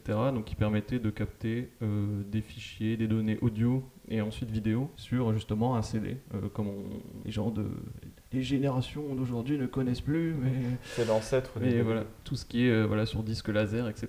Et euh, ils ont décidé de. euh, voilà, ils ont un peu avancé sur la technologie et ils ont voulu euh, pouvoir justement mettre des films sur ces, so- sur ces sortes de, de CD. Et ça a donné le Laserdisc qui fait quand même 30 cm de diamètre. Donc ça fait la taille d'un vinyle, euh, si vous voyez à peu près. Donc c'est une sorte d'énorme DVD. Alors des fois il y en a que sur un côté, mais la plupart du temps c'est sur les deux côtés. Donc il y a le- vous voyez le petit arc-en-ciel. euh, C'est Alors- comme sous forme de vinyle quand on le retourne. Et Ouais, voilà, c'est ça. Alors, je vais parler du laserdisc, alors que je n'y connais presque rien en technologie laser, DVD, etc. Moi, c'est vraiment la matérialité du truc, et voilà. Je, la technologie, euh, voilà. vous- C'est un peu dommage, je sais, mais voilà. je- Moi, je ne dis rien. C'est Voilà. c'est toi qui. Tu, tu me juges du regard. Absolument. Bah, quand pas. on regarde, moi je trouve que par exemple que c'est plus fascinant euh, un vinyle de la façon dont ça fonctionne Oui. plutôt qu'un CD. Parce qu'un CD c'est automatisé par le laser, c'est Oui. le laser qui lit le truc. Là c'est vraiment une petite tige Oui. matérielle qui va lire le, le son, qui va tout relier en fait. C'est ça qui est quand même incroyable. Tout à fait. Donc euh, le Laserdisc, en fait, si c'est pas très connu, c'est parce que c'est sorti vraiment à peu près dans la même époque que les VHS, mais un petit peu plus tard. Et euh, ça a été surtout, en fait, la VHS a été popularisée dans les années 80, alors que le Laserdisc, il a fallu attendre euh, les, la décennie que c'est 90. Fin années 80, Ouais, c'est euh, début 90. Et surtout, ça n'a pas touché beaucoup de pays. C'était surtout très populaire aux États-Unis. Il y a eu à peu près 15 000 films. En France, il y en a eu 2000. Et euh, au Japon, c'était surtout connu, euh, pour, enfin en Asie globalement, mais surtout au Japon, pour faire des karaokés, des trucs comme ça. C'était aussi surtout utilisé dans les magasins ou les musées, parce que voilà, ça permettait de diffuser avec l'un des avantages du laserdisc par rapport à la VHS, c'était surtout la qualité du son et de l'image, qui est à peu près en- voilà, entre la VHS et le DVD justement. Il n'y avait pas de, de petites bandes de grésillement. euh, de- que- vraiment très léger par rapport à la VHS, parce que justement la VHS c'était sur bobine, alors que là c'était assez utilisé. À du coup, ça n'a pas fonctionné Ouais, parce que le DVD est sorti rapidement. finalement. Alors il y, y a beaucoup de points. En fait, le seul avantage du laserdisc, c'était bah, la qualité par rapport à la VHS. Ah, c'est plutôt pas mal comme avantage déjà. Oui. Mais sauf que bah, déjà le DVD est arrivé très vite. Euh, Ouais. alors, qu'il- en- alors que c'était en plein boom le laserdisc. C'était déjà de meilleure qualité, le choix des langues. Même si le laserdisc, vers la fin, on pouvait un peu choisir les langues. Déjà le DVD, il y avait cette fonctionnalité-là. Les bonus. Voilà, les, making-of, etc. Enfin, c'était vraiment euh, beaucoup plus intéressant euh, de voir un DVD, surtout euh, au niveau de la taille, parce que le laserdisc, ce qu'il faut savoir, c'est que c'est comme un vinyle, c'est-à-dire que c'est rangé dans un- une pochette un peu en carton, avec déjà dans une petite pochette en plastique, et c'est très très fragile un laserdisc, parce que les deux côtés justement sont, doivent être lisibles, et c'est voilà, c'est très très compliqué de pouvoir bien les conserver sans que ça se casse, sans qu'il y ait des griffes dessus, etc. Le deuxième euh, euh, défaut, c'était le prix, parce que c'était hyper cher déjà à l'unité. J'ai une petite question. Du coup. Oui. Pourquoi tu trouves ça sous-côté Je vais expliquer après. D'accord. Euh, donc le prix qui était très très élevé pour euh, chaque laserdisc, mais surtout pour le lecteur, parce qu'il faut savoir que le lecteur fallait qu'il lise donc cette grande machine, cette- ce grand euh, DVD en quelque sorte, ce laserdisc, et surtout euh, le troisième défaut qui est pour moi assez important, c'est que Contrairement à la VHS, où tu pouvais regarder en une fois, faire des pauses, des ralentis, etc. Là, tu pouvais également faire des pauses, des ralentis, etc. Mais le truc, c'est que c'était le début de la technologie laser, et du coup, on ne pouvait pas contenir tout le film sur une seule face du laserdisc. C'était un peu comme le vinyle justement, et il fallait le retourner pour voir la fin. Ce qui fait qu'il y avait une interruption au bout d'un moment qui disait retourne ton laserdisc. Et si tu voulais pas qu'il y ait ce problème-là, il fallait utiliser une machine, un lecteur laserdisc beaucoup plus cher et beaucoup plus. euh, qui prenait beaucoup euh, plus de place. côtés, voilà, ouais. c'est ça, qui lisait les deux côtés. Voilà, c'était quand même assez euh, difficile euh, pour regarder. Si tu voulais regarder un, un peu relou. Voilà, c'était vraiment très relou. Voilà, il y avait beaucoup, beaucoup de défauts. Mais pourquoi est-ce que moi j'aime bien ça? Pourquoi est-ce que je. Explication. Voilà, parce que. Bah, c'est tout bête, mais c'est parce que moi je m'intéresse, euh, comme je l'ai dit, au format. Et surtout parce que j'ai découvert ça il y a 2-3 ans. Et au début, je pensais que c'était un vinyle, donc j'en ai acheté. Puis j'ai ouvert le truc, j'ai fait Qu'est-ce que c'est que ça? On m'a arnaqué Qu'est-ce que c'est que ce truc? Et du coup, je me suis intéressé à cette technologie, à savoir comment C'était c'était. juste acheté un vinyle sans savoir ce que c'était du coup. Non, parfois tu pochette. vois, puis Tu même vois la la, pochette la pochette en fait, euh, moi j'ai failli me faire avoir aussi, c'est que je pensais que c'était le- la bande son de Star Wars. Oui. Et au final, euh, C'était c'était euh, le film Star Wars en la- Ouais. laserdisc. Après Ouais. voilà, j'ai vu la notation las- laserdisc, je me suis dit bon, veut Ouais, dire quoi ça c'est. Du coup j'ai regardé à l'intérieur, je me suis dit ah. Bon, été plus c'est- attentif que moi. J'ai pas le lecteur. en fait, moi j'ai ce réflexe automatiquement, même quand j'achète des vinyles, c'est que je regarde automatiquement s'il n'y a pas de rayures, enfin, sinon c'est mort. Mm. Mais euh, en général, je vérifie toujours. Là, je me suis dit, ah, c'est dommage. J'aurais le lecteur, je l'aurais pris, parce que c'était- intéressant. Puis même le côté packaging. euh, En général, les pochettes sont très très belles. Donc euh, voilà, euh, j'ai j'ai failli, euh, j'ai failli le prendre. Mais, euh, Bah, tu viens de niquer tous mes points euh, que j'allais expliquer. Pourquoi j'aimais bien Laserdisc, c'est-à-dire qu'il y avait le côté la, la grande pochette, le fait de justement d'avoir une sorte. de- Ouais. C'est comme pour les vinyles. Enfin, c'est- Ouais, bah, pourquoi ça ressort C'est parce euh, qu'il y a, les l'image. moi, j'ai revendu Ouais, tous mes CD Les audio. vinyles, c'est aussi bien pour le son, parce qu'il y a certains sons dans l'électronique que tu retrouves pas. Donc, et puis aussi, parce que c'est c'est un peu vintage, mais Voilà. Mais c'est pareil pour Laserdisc, pour moi, c'est genre le petit truc de niche que, voilà, même si c'était un peu de la merde pour l'époque, euh, c'est toujours intéressant de. Ah, mais par rapport au VHS, du coup, même par rapport à un truc de l'époque et d'avant, même par rapport à la VHS qui a été inventée 10 ans avant, j'ai l'imprestion que c'était un peu plus compliqué quand Il y a même. aussi Oui. le côté où c'est une pièce de collection aussi. Voilà, Oui, c'est- non, pour ça. ça. C'est c'est ce que je voulais dire. Voilà. Bah, après-. Mais c'est le seul, en gros, c'est enfin, y a le seul euh, avantage quasiment. Oui. Parce que c'est plus cher, c'est t'es obligé, enfin, ça prend Bah, plus comme de le place, vinyle. c'est plus hein, fragile. Le, le vinyle est beaucoup plus cher que l'album de base. Ouais, mais il y a une, Moi, y a une euh, question de qualité, c'est meilleure qualité. Oui, c'est vrai. Bon, bah, c'est vrai que t'as dit que c'est après, il y a le qualité. côté où tu Oui. retournes le CD quand même. Oui. Tu retournes le vinyle. C'est vrai. Où tu dois arrêter la machine et remettre, etc. Non, après, c'est vrai qu'il y a une meilleure côté, qualité aussi, t'as dit. mais- Côté matériel, je préfère largement le. Bah, moi, j'ai vendu tous mes. D'ailleurs, récemment, j'ai vendu tous mes CD audio. Mm. Donc, euh, j'ai- j'ai tout vendu, je garde que mes vinyles. Et euh, bon, après, maintenant, il y a Spotify aussi pour me, dé- Oui. pour me balader en écoutant la On- musique. On c'est mieux. là-dessus après. ouais, Il sur prend la- son lecteur vinyle, tu sais, dans la rue, avec les écouteurs. C'est comme à l'époque, Direct. là, on était sur l'épaule. Ce serait pas mal. Et, euh, À ouais. tenter. Donc voilà, c'est enfin pourquoi je m'intéresse beaucoup à ça, c'est tout Non, mais simplement parce c'est- que c'est un non, bon pardon, objet de c'est- collection. ouais, c'est drôle. Je pas du puis même le VHS, je pense qu'il y a, il y a aussi le côté où il y a des films que tu préfères voir en laserdisc, comme il y a des films que tu, tu trouves une ambiance beaucoup Mm. plus agréable au niveau... Je veux dire, moi par exemple, un film Vendredi 13, euh, je pense que la situation idéale pour regarder ce genre de film, c'est de le regarder en VHS. Ouais. Halloween, tout ça, les le films grain, euh, euh, Exorcist, tout ça, c'est vraiment... Je pense que le côté VHS donne un côté euh, vieillot et ça renforce aussi euh, surtout la, le- comment dire, l'ambiance euh, glauque. De- Oui, Bah, c'est ça, oui, hein, euh, Oui. moi, les, les vieux films, genre le tout premier Amityville me fait beaucoup plus flipper euh, que les récents. Mais pourquoi? Parce qu'il y a cette ambiance vieux Mm. qui fait que, euh, je sais pas, ça- il y a La un aspect documentaire. Le vieux, ça fait euh, peur. ah, c'est, un peu au niveau de. le- Je sais pas comment, comment expliquer ça. C'est- Il y a quelque chose au niveau de l'ambiance, de, de l'image, etc. C'est, c'est ça qui renforce. euh, Ouais. Et euh, le deuxième truc aussi, c'est que bon, je suis content qu'Alice soit pas là. C'est que au niveau de, des films Star Wars, regardé au montage. oui, bien sûr, non, mais bien sûr, mais à part ça, Alice, elle peut venir quand elle veut. Elle, elle nous manque un peu, voilà, faut le dire. un peu. Mais Il a croisé les doigts. le vieux truc. dis pas. Et c'est voilà, au niveau de Star Wars, que bon, Star Wars on connaît. Oh le là, merchandising, attention, on Le retour. Voilà, on, on va en parler à chaque podcast, j'ai dit. Euh, le merchandising, on connaît tout ça, etc.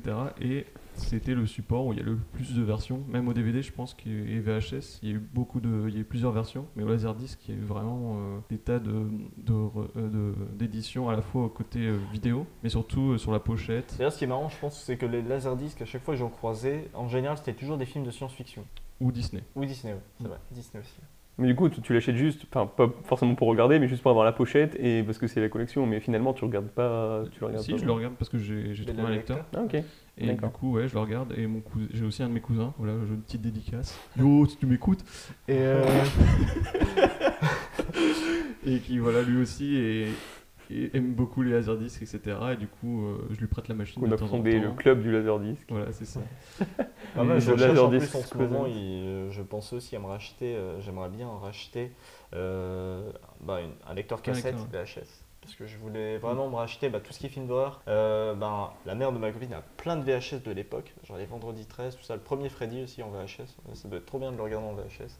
Et du coup, je recherche un petit peu euh, sur internet. Euh, moi, je, je pense que la cassette que je convoite le plus, c'est vraiment la cassette de Taram et Chaudron Magique. La toute première cassette avec le tout premier doublage, ça, c'est vraiment le truc que je cherche Oui. le plus.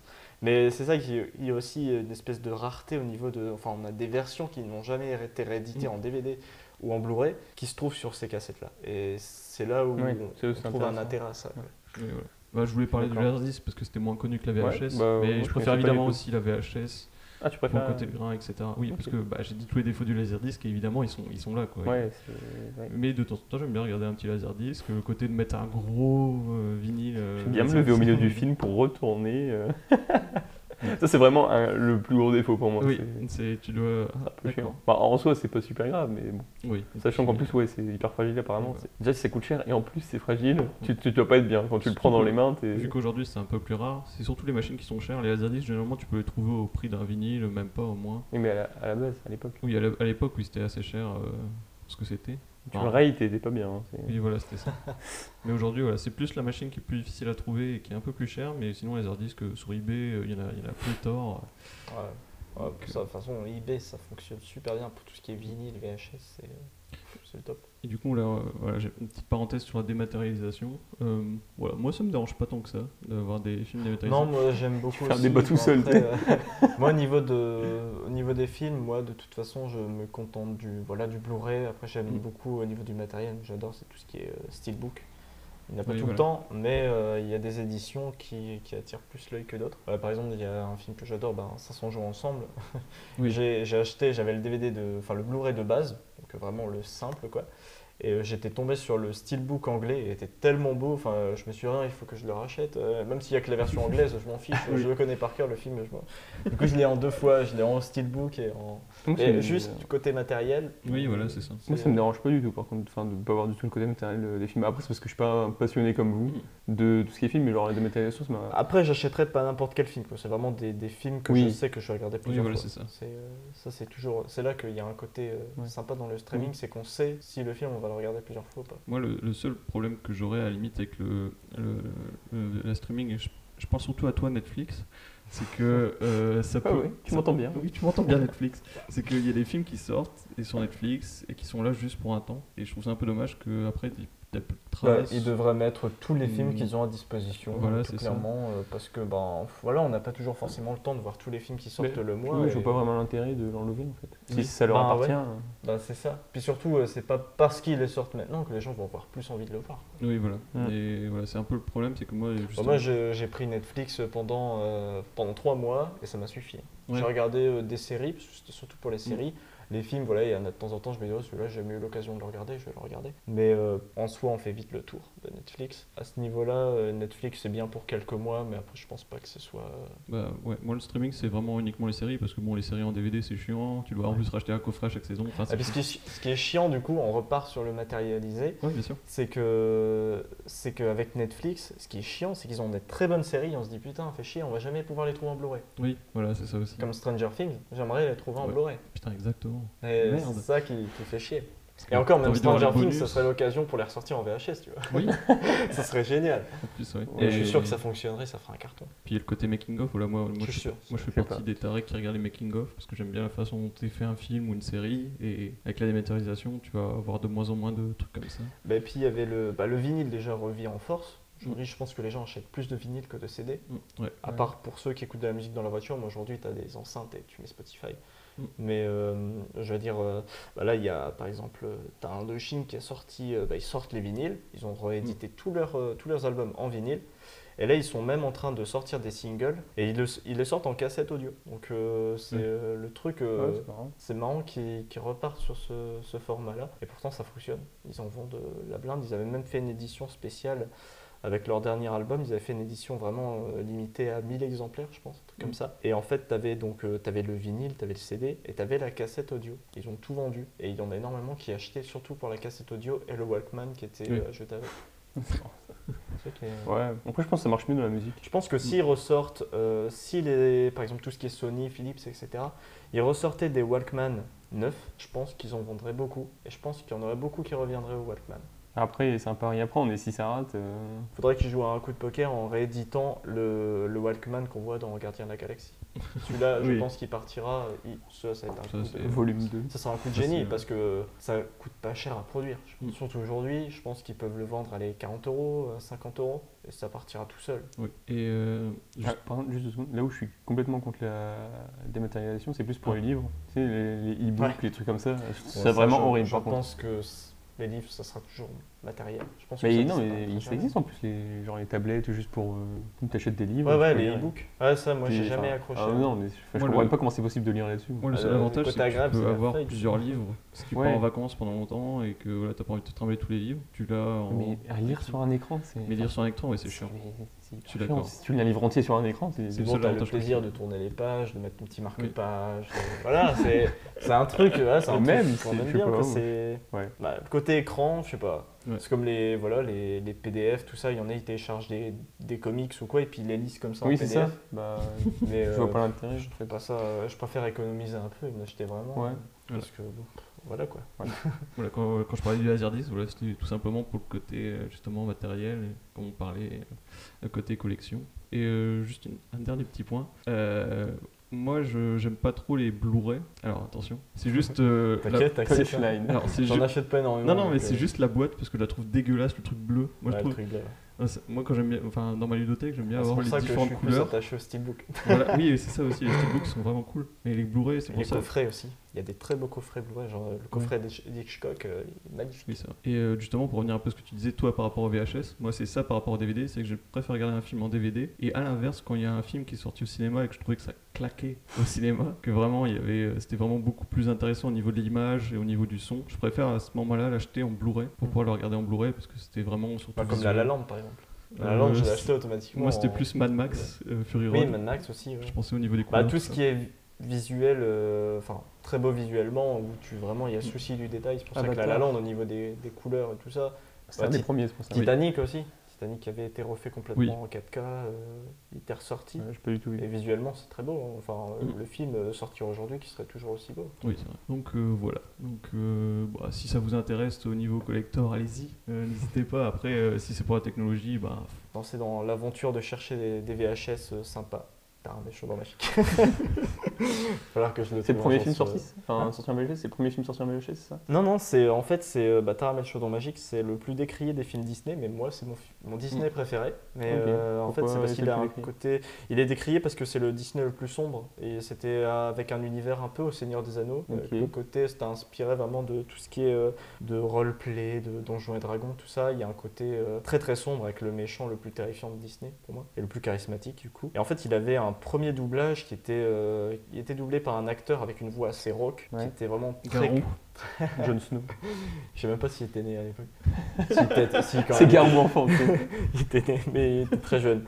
Mais, euh, mais du coup, ouais, il y a toujours ce doublage. D'ailleurs, sur YouTube, il y a, il y a les deux versions. Il y a le doublage euh, de 1985, parce que le film est sorti à cette époque-là. Et en fait, il y a le doublage après d'aujourd'hui, parce qu'ils ont refait un doublage pour la sortie DVD. Et la VHS euh, qui est sortie dans les années 2000. Et en fait, il y a une seule euh, VHS avec le doublage original, qui est sorti en, en Belgique et, et au Québec. Il n'y a que deux, deux pays qui ont eu le droit à cette version. Nous, en France, on n'a pas eu le droit à ça. Et euh, ce doublage-là, c'est vraiment le doublage euh, original que tout le monde a vu au cinéma à l'époque, tout ça. C'est pour ça que celui-ci, c'est vraiment celui que je recherche absolument. Et ce film n'est jamais ressorti en Blu-ray. C'est tellement Disney euh, le, veut le balayer que. Ce qui est dommage Pourquoi parce il, que. parce que il trouve que le méchant est trop, euh, Trop méchant. méchant, justement. Ben, c'est parce que tout simplement, il y en a beaucoup qui l'aiment pas forcément, mais euh, pourtant il y a une certaine communauté qui, qui l'aime bien. Et moi, j'ai même fait une vidéo sur YouTube pour le défendre, ce film, parce que je, il y en avait beaucoup qui reprochent des choses qui euh, pourtant n'ont jamais été, euh, enfin, qui sont présentes dans d'autres films Disney, et pourquoi pas les montrer eux et Mm. pourquoi lui. Mais euh, il y a vraiment eu un gros bordel au niveau de Disney à ce moment-là, c'est qu'il y avait des dessinateurs qui étaient mal payés, du coup ils faisaient des, il y avait changement de patron aussi, qui aimait pas le film, du coup il l'a tronçonné n'importe comment. euh, il y avait vraiment Ah oui. plein de trucs. Au final, on n'a jamais vu le film vraiment comme il devait sortir. Mm. Au final, il était, c'était vraiment pour viser un public. Pour une fois, c'était le premier Disney qui voulait viser un public Euh, de jeunes adultes. Jeune, jeune adulte. Jeune adulte. Du coup, c'était vraiment pas pour les enfants. Bon, après, il y a des enfants qui peuvent être accompagnés, mais euh, c'était vraiment un univers très sombre. Et ça Du que coup, il le renie un peu, quoi. Ouais, mais je pense qu'en fait, euh, Taram, ça aurait pu être un chef-d'œuvre. Après, ce qui est dommage, c'est que sur le DVD, il a écrit classique. C'est, bizarre qu'ils mettent un classique et le- pas le rééditer en Blu-ray. Mais euh, je pense qu'il serait sorti à notre époque, euh, il aurait beaucoup plus fonctionné qu'a- qu'avant. Je pense que les gens étaient beaucoup trop euh, dans les Disney très gentillés, tout ça. Aujourd'hui, on est plus dans, Ouais, dans le côté un peu sombre du truc. Après, mais la Disney, il y a toujours un côté un peu sombre, même si c'est. euh, Mais le côté, en fait, euh, tout ça. euh, Le, petit ça côté meurt, aussi où c'est- ils étaient dans la merde au niveau des animations, on le remarque un peu, du coup il y a un petit côté indépendant dans ce film-là. Moi je- j'aime bien ce côté, euh, il y a un côté vraiment, pourtant il a coûté un énorme budget, mais euh, avec ce bordel au niveau des dessinateurs. C'est tout ça, dommage, un du coup. petit côté. Mais c'est dommage. Mais Ouais. euh, pour moi il reste euh, le meilleur, euh, le meilleur Disney pour moi. Écoute, on va ouvrir un. Tipeee, on va faire quelque chose. Un Ulule. euh, retrouver. Ouais, il y a- à mon avis, il y a une énorme communauté hein, qui, attend, euh, qui attend un Blu-ray de ce film. Mais euh, j'en avais même parlé dans ma vidéo, hein, que dès que ça sortirait, euh, je, je- sauterais sur l'occasion, je précommanderais tout de suite. Mais euh, c'est un, un Disney, même quand j'étais petit, j'avais le livre euh, de Tara, mais terrifiait déjà par rapport aux méchants. Et quand j'avais vu, c'était le premier Disney qui me faisait flipper. Euh, mais franchement, je vous conseille de le voir. Si... En plus, il dure pas longtemps, il dure 1h30. Et même la bande-son est très très belle. Donc, typique années 80 avec euh, le petit, euh, la petite note. euh, il y a une petite bande-son avec un petit côté, la petite flûte, tu vois, euh, synthé un peu. J'aime bien ce genre de, de petite bande-son. Et mêlé avec l'univers fantasy de, de Taram, ça fonctionne très bien. Enfin, voilà. Euh, genre, petit passage sur Ouais, Taram, mais. euh, Ouais, ouais, vas-y, quel truc, y a pas de souci. Euh, juste une dernière chose, parce qu'on prend un petit peu de temps. Tu parlais justement d'être accompagné d'un adulte, et moi ça m'a toujours fait marrer de voir cette. euh, signe- comme si être accompagné d'un adulte, ça allait allait te sauver de voir un truc euh, Ouais, qui non, pouvait ça, te je suis traumatiser. d'accord, je suis. Enfin, bref. Donc nous allons passer à la deuxième partie qui s'appelle le côté obscur. On, on va parler de quelque chose que l'on déteste. Oui, l'énergie d'un Jedi émane de la force. Mais méfie-toi du côté obscur. La colère, la peur, l'agression forment le côté obscur de la force. Et donc nous voici dans la deuxième partie du podcast où on va parler de quelque chose que l'on déteste. Donc je propose que Clément tire au hasard un des sujets que nous avons préalablement mis dans un petit bol. Voilà, on va faire de la SMR. voilà. Alors, qu'as-tu choisi Alors, les Et le traditions. numéro complément. Quoi Les tra- c'est- Ça vient de qui Les Je traditions. crois que ça vient de moi. Ah, les choses Les que tu détestes, c'est traditions. tradition. Voilà, euh, c'est... Voilà, je suis quelqu'un... Alors, non, mais je t'ai sorti du contexte complètement. Oui, non, mais pas de souci. Alors, quand je parle de tradition, c'est-à-dire qu'il y a des choses que voilà, la morale ou la société nous oblige à faire et qui, moi, m'énervent un petit peu. Ouais, ça fait- ouais. Je te vois avec tes, Comme par tes exemple. grands airs là, mais. C'est parce que c'est un hipster en fait. Ouais, je suis un, je suis un hipster, moi, je suis à côté. Ouais, Ouais. je suis à côté des codes. Euh, franchement, euh, fuck la société. Mais Non. du coup, qu'est- qu'est-ce que tu veux dire? Enfin, c'est, Je m'en fous, je suis Alors, je vais prendre des exemples. à ça C'est, Oui, euh, alors, moi, je suis très bizarre, mais. L'histoire du lave-vaisselle vous, vous, vous revient en tête. On en reparle des numéros Oui, Non. on parle du volume. pas de nombre impair, s'il vous plaît. Ah, mais ça, c'est de la vaisselle. Oui, bon.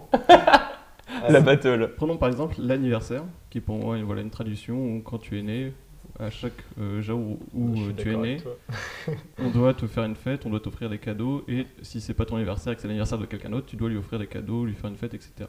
En ce sens-là, en fait, moi, je suis vraiment très gêné quand c'est à mon tour, qu'on m'offre des cadeaux, etc. Parce que, je- enfin, le principe de l'anniversaire, je trouve ça un peu bizarre que parce que tu es né ce jour-là, on doit t'offrir des cadeaux chaque année jusqu'à bah, jusqu'à Je ta savais mort. pas du tout que tu étais de cet avis-là, mais je- c'est pareil. Ah, ouais, voilà. C'est euh, voilà, en plus, enfin, c'est voilà, c'est bon pour le côté économique, c'est dans le budget, tu dois préparer pour chaque personne que tu connais, que, à qui tu as des affinités, à qui tu es plus ou moins invité en plus. euh, Enfin voilà, c'est compliqué, il faut faire des cadeaux groupés. euh, il c'est- faut trouver les idées aussi.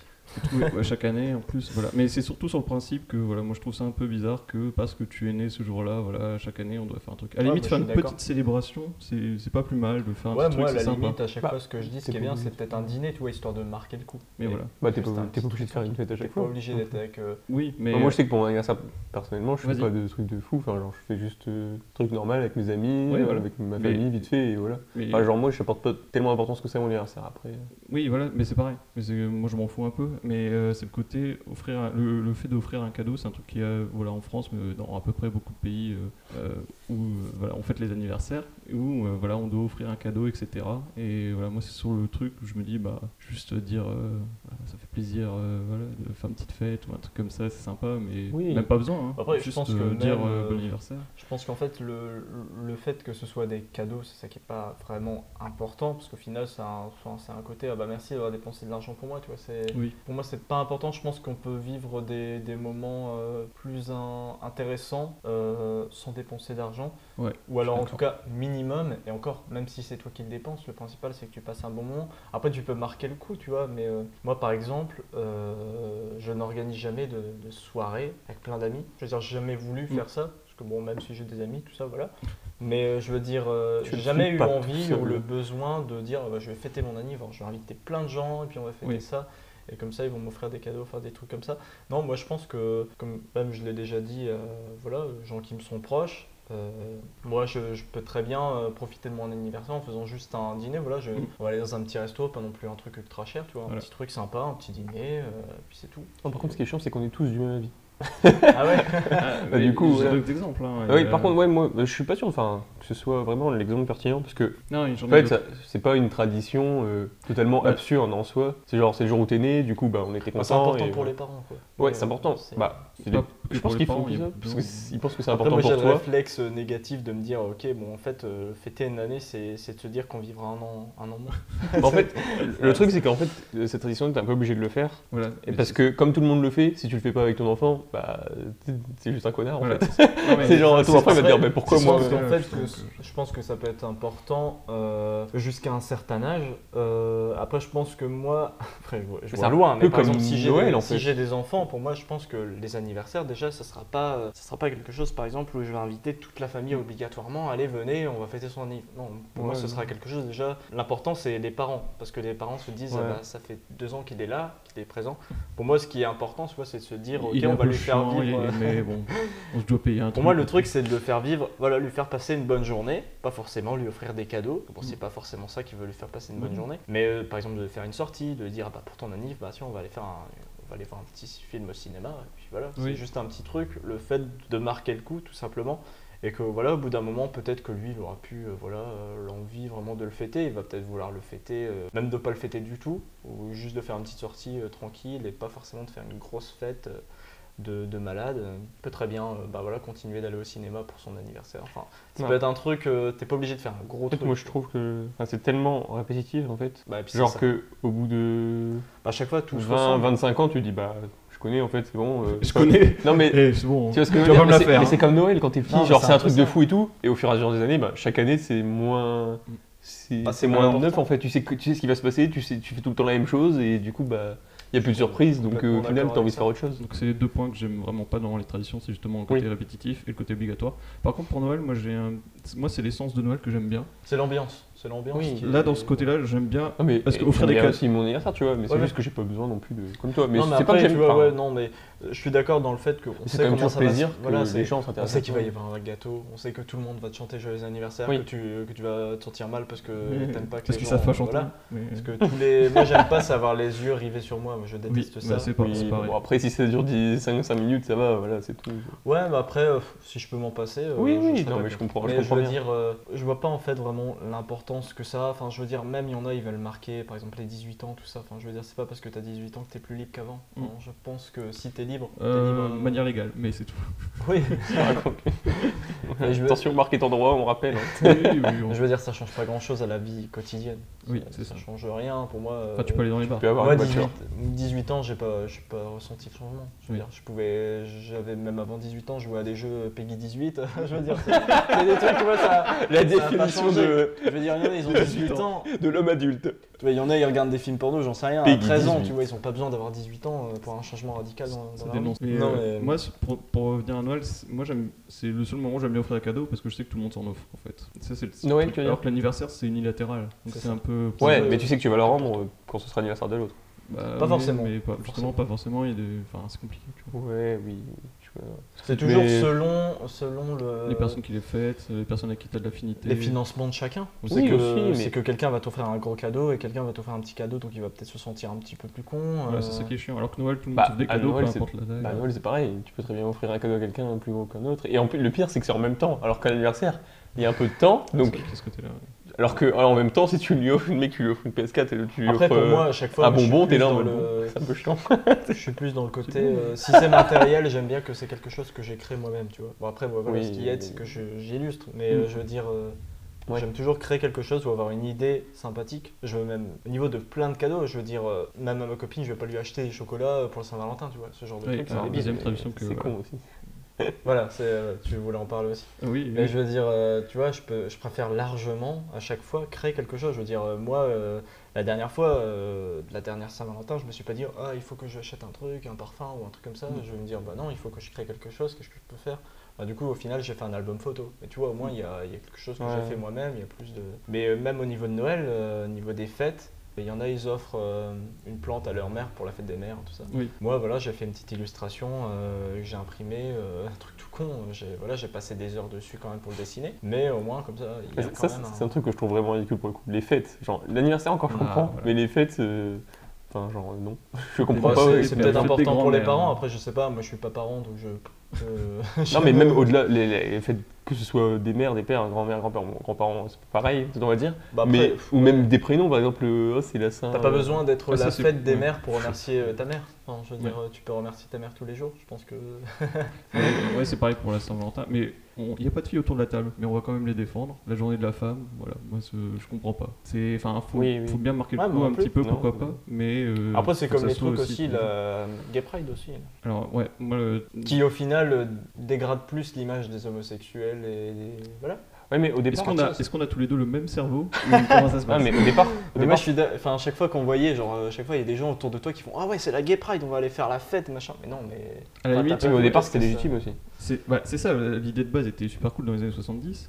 C'était vraiment très important. Et là aujourd'hui, bah, c'est. Bah, aujourd'hui, c'est. J'ai envie de dire, on remplace le nom, on fait juste, euh, on fait juste une grosse méga fête. On fait une C'est la, c'est la journée de la grosse méga fête où on est à moitié à poil, on balance des, des Bah, préservatifs. c'est ça, puis après, voilà, moi, toutes les personnes. Quasi, enfin euh, 90% des gens qui y vont, enfin que je connais et qui y vont, ils sont pas du tout homosexuels. Donc euh, Bah voilà, je vois pas ils y vont pour la fête, Mais- et puis après, Ouais, voilà. c'est- non, Les seuls homosexuels Bah, que tu vois, tu les vois en slip. Ah, du ou coup, en- C'est pas une fête réservée qu'aux homosexuels, Oui, c'est mais sur genre, la je vois- sexualité. mais du coup, je général, trouve, mais- que- enfin, je vois pas l'intérêt en fait. Mais oui, mais en soi, enfin, ça a perdu euh, son essence. Et puis je veux dire, tu vois, à chaque fois, la Gay Pride, euh, les gays que tu vois en général, ils mettent des trucs en cuir, les machins, tout ça, mais c'est pas ça les.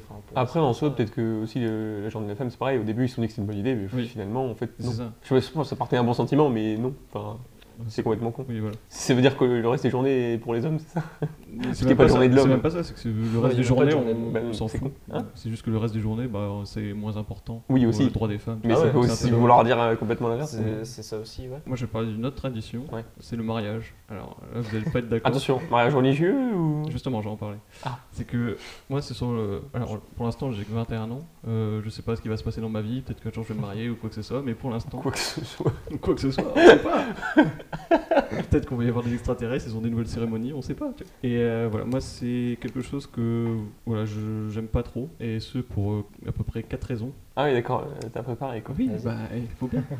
La première, c'est le côté juridique. Alors, j'ai Maxence avec moi qui va peut-être m'appuyer ou au contraire me descendre. Mais pour moi, euh, au niveau juridique, c'est vrai que c'est pas mal. Mais il y a le Pax qui rattrape un petit peu plus au niveau des droits et des obligations. C'est un peu plus lourd au niveau des obligations qu'au niveau des droits, j'ai l'impression, de mariage. Après, je sais pas si euh, des souvenirs de droit civil euh, te reviennent. Mais pour moi, c'est Bah, ce que j'en ai retenu. C'est à peu près la même chose par le devoir de fidélité. Voilà, c'est ça. Et il y a un autre truc, mais je me souviens plus. Bah, le ménage des enfants, tout ça, mais c'est dans le Pax aussi. hein. Non, non, non, c'était pas ça.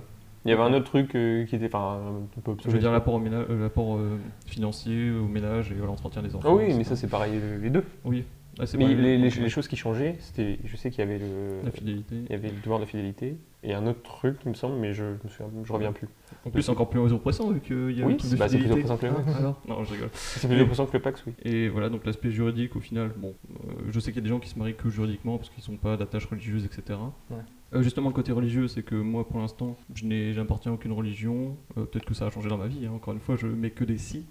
Mais euh, pour l'instant, euh, je trouverais ça un peu hypocrite de me marier, par exemple, si ma compagne euh, ou mon compagne. Voilà, encore une fois des si. Mon compagnon.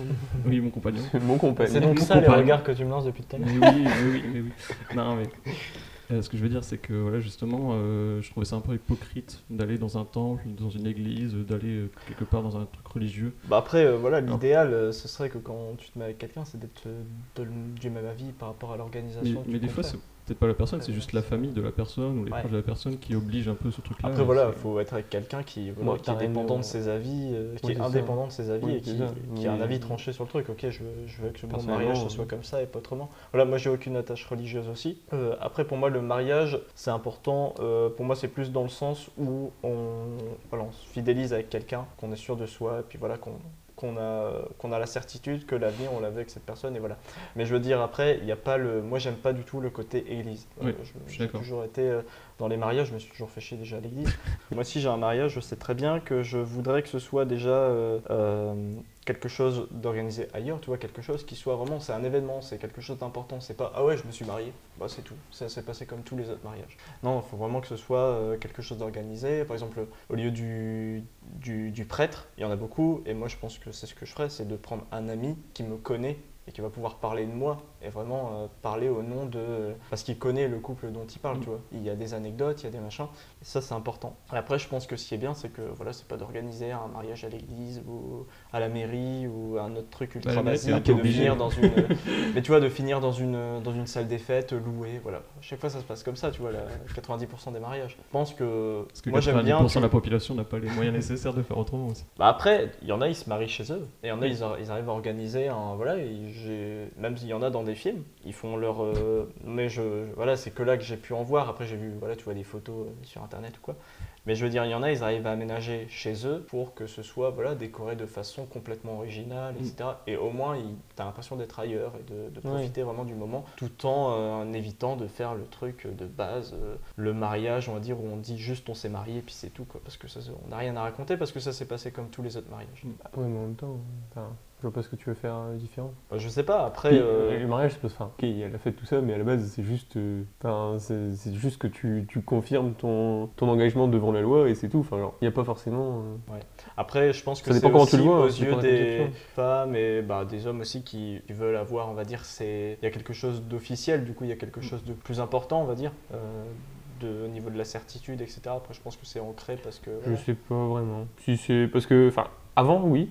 Je pense qu'avant, c'était vraiment comme ça. Oui, donc- Mais aujourd'hui, enfin, il y a beaucoup Bah, aujourd'hui, de, plus ouais, en plus ça de couples qui se mettent de- ensemble. ça. Bah voilà. Non, le seul euh, truc classe, c'est que si t'es marié, tu dis tu peux dire c'est mon mari, c'est ma femme, alors que si t'es paxé, tu te dis c'est mon partenaire de pax. Rien que pour ça, il faut se marier. Je pense qu'il faut se marier rien que pour ça. C'est une raison suffisante. Après, tu vois, euh, enfin, je veux dire, il y en a, euh, ils sont, ils sont pas mariés, ils se sont paxés, pourtant ils disent voilà, c'est ma Ou il y en a qui restent euh, sans rien faire de spécial. Et du coup, moi j'ai passé mon troisième point, c'est justement ce que tu as Ah, abordé. Du coup, j'ai pas vraiment compris ce que tu reprochais du coup au mariage. Euh, bah pour l'instant, c'est le côté juridique où tu peux justement juste pas accéder. T'as pas besoin de- d'aller. Euh, enfin, de, de faire un truc euh, légal. euh. Ouais, mais c'est plus. Oui, mais il y a, oui. Moi, je pense que c'est mais- important, c'est le côté convivial au niveau de la famille. Je pense que c'est ça. Non, justement, arriver à ce point-là. enfin, Voilà, le deuxième point, c'est le côté religieux, tout ça. Bon, c'est un peu moins aujourd'hui. enfin, Après, comme t'es pas croyant, du coup, ça- Ouais. enfin, c'est pour ça que peut-être que t'aimes pas cette tradition-là. Après, Oui. Et le troisième point, moi, c'est justement le côté. euh, je suis un peu à l'inverse, enfin, nuancé, on va dire. C'est que le côté cérémonie, etc., tout ça, moi, ça me dérange un peu d'inviter des tas de gens qui peut-être s'entendent pas très bien ou c'est compliqué à faire venir, Ah oui. ça coûte un budget, etc. Pour juste. Bon, après, toi, tu l'as un peu mis en valeur, donc moi, je vais, je vais le dénigrer. Après, mais ça peut juste très pour bien dire, être aussi en petit comité. Voilà, euh, juste pour dire, euh, ben, voilà, j'aime cette personne et j'ai envie que, euh, voilà, on, on s'aime beaucoup, etc. Enfin, juste pour célébrer une union, moi je trouve que c'est beaucoup mieux de le faire en intimité. un union? Une union. pour célébrer une union, c'est beaucoup mieux de le faire euh, en intimité et je trouve ça un peu. Oui. Ça, c'est mon quatrième point, donc j'ai- c'est un peu les mêmes, mais euh, c'est que je trouve ça un peu, voilà, je vais, je vais lancer le mot, un peu égocentrique, dans le sens où tu vas dire à tout le monde que tu es avec cette personne et que ça se passe Ouais, bien. bah c'est ça. bien. Bah, après, moi, ce que j'aime pas, ouais, c'est ça, c'est le truc que je ferais jamais, c'est d'inviter des gens où tu dis, bon, je les vois une fois tous les trois ans, ça, euh, et je vais je- pas aller l'inviter à mon mariage, quoi. Moi, je sais qu'il y a des personnes de ma famille que j'inviterai pas, tout simplement parce Mm. que je les vois jamais. Oui. Enfin, c'est. euh, Mais surtout, voilà, moi c'est le côté montrer aux gens que tu aimes, alors que tu peux le faire enfin, pour la vie de tous les jours, y a- t'as pas vraiment besoin de faire Bah, de ça. toute façon, Mais euh, pour moi, le ouais. mariage, c'est juste histoire de, comme je dis, c'est histoire de marquer le coup à travers un grand événement. Après, voilà, c'est un truc à prouver au fur et à mesure. hein, Oui. Oui, Ouais, moi j'aime pas trop marquer le coup pour des trucs comme ça, mais après toi c'est ta vision différente et je, Ouais. enfin, je la trouve assez cool, la façon Ouais, dont toi tu en parles. Moi, je pense que c'est bien quand même. Mais euh, juste, euh, pas parce que tu as envie de, que ce soit, ouais, que ce soit reconnu. En plus, bah, aussi euh, légalement, c'est mieux. Même quand tu veux créer, enfin, fonder une famille, tout ça, c'est beaucoup mieux. Et après, ouais, c'est vrai que ouais, c'est un- une traduction. Et puis, je sais pas. Moi, je trouve, ça, c'est je suis chacun, plutôt pour après. Ah, le mariage religieux, bah du coup Oui, non, parce que je suis pas croyant non plus.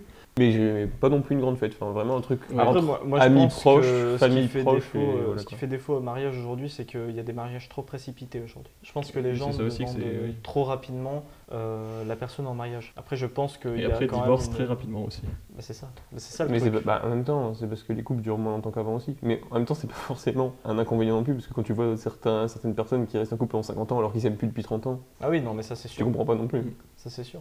Mais je veux dire, tu vois, euh, tu peux prendre cet engagement à partir du moment où tu sais que par exemple, tu as passé une dizaine d'années avec la personne et que tu sais que tout roule toujours aussi Oui. bien, tu vois. C'est que tu te dis, bah, il n'y a aucun moment où Après, c'est 10 ans, c'est peut-être un peu long quand même. Si tu te mets ensemble à genre à 25 ans et t'attends 10 ans, c'est un peu long. Bah, Quoi. à 35 ans, ça va. hein. Ouais, qui se marient à 60 ans. mais souvent ils ont eu des enfants avant. Bah, déjà euh, ils se paxent aussi avant, parce que euh, au niveau légal, au niveau euh, impôt, tout ça, c'est Ah Ouais.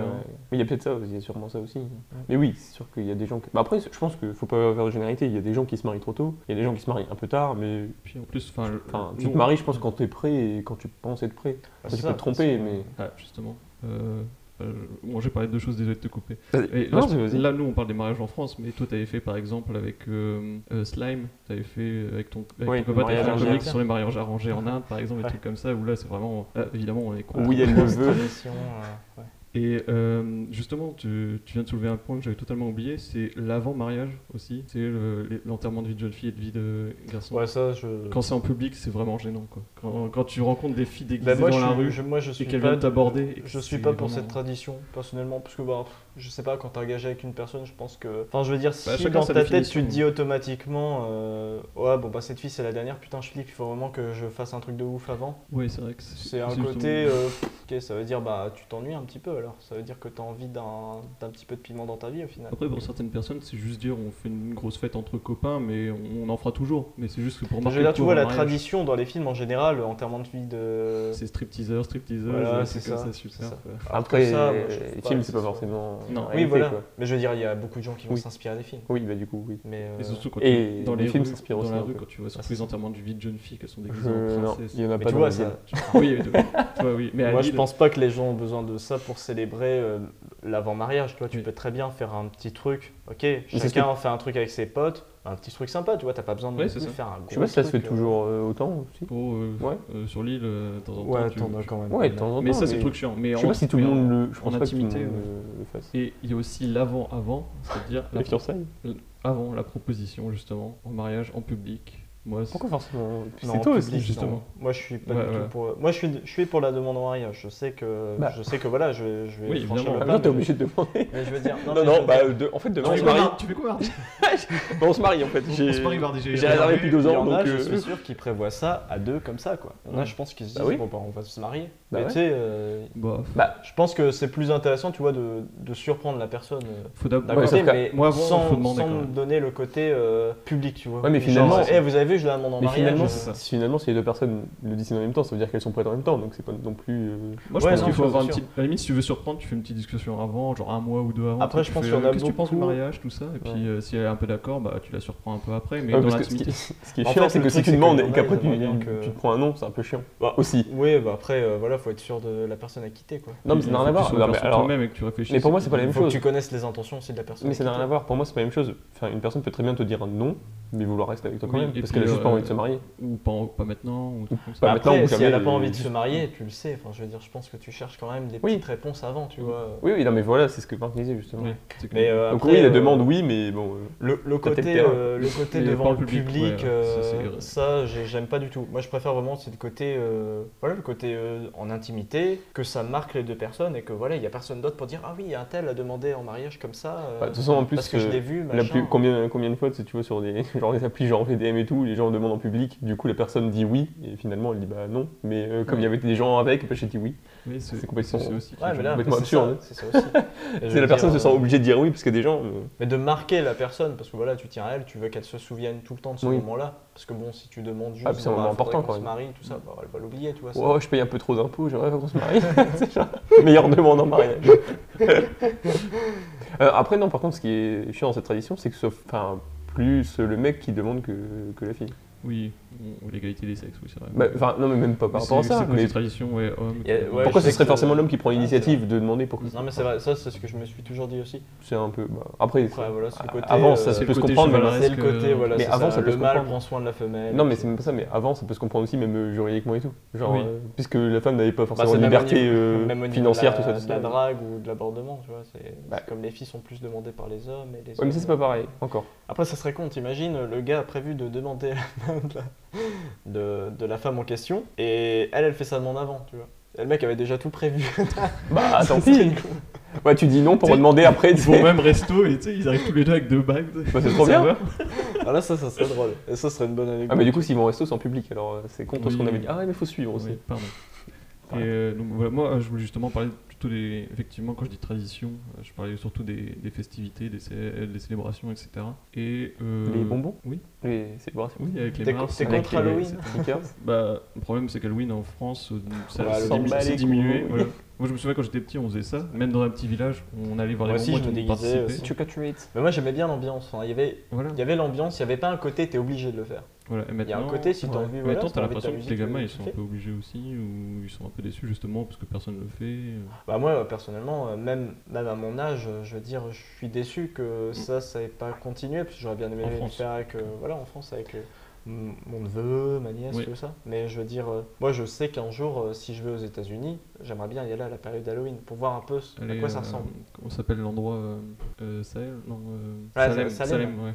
Moi j'aimerais bien aller, c'est ouais, dans la Pas ville, du tout, euh, ou dans la ville, euh, la ville d'Halloween, carrément. Tu, tu vas Oui. là-bas euh, à Dunfield, tu vas dans le quartier, ça, ça peut être génial. T'es dans la ville d'Halloween, tu vois les, les gamins qui vont demander bon. Surtout que là-bas, vu que c'est euh, la ville de, de la saga culte, euh, les gens Mm. systématiquement se disent ah, c'est trop bien, il faut continuer ça. Je pense qu'ils jouent beaucoup là-dessus. Mais ça, c'est ça, c'est génial. Moi, je trouve que c'est une, ça, c'est une tradition sympa, tu vois. Mm. Ça, en fait, les traditions, enfin. En fait, c'est trop large, je trouve, parce qu'il y en a, ok. Mais. Genre le Nouvel An, ça chiant. va. Moi j'aime bien. C'est une tradition, je me dis, euh, faire une fête euh, pour, célé- enfin, pour célébrer la nouvelle année, c'est sympa. Bah après, je trouve Je que moi, c'est même pas pour célébrer la nouvelle année. Enfin, peut-être un peu en se disant, voilà, cette année, j'espère que euh, je vais avoir des bonnes choses, tout ça. Mais moi, je le vois plus comme une conclusion de l'année qui, qui Oui, vient de s'arrêter. oui c'est ça. Où on se dit, voilà, Oui, cette année, on a vécu ça, bah, c'est c'est bien. Ouais, Maintenant, c'est ça la page qui se tourne vers une autre. fait absolument rien pour le coup. Genre, Mm. enfin, ça, en fait, au final, ça change rien. le- Ok. Par exemple, quand j'étais gamin, Juste le, le jour même, bah, tu vas faire une soirée, le lendemain, quand bah, t'es pas bien.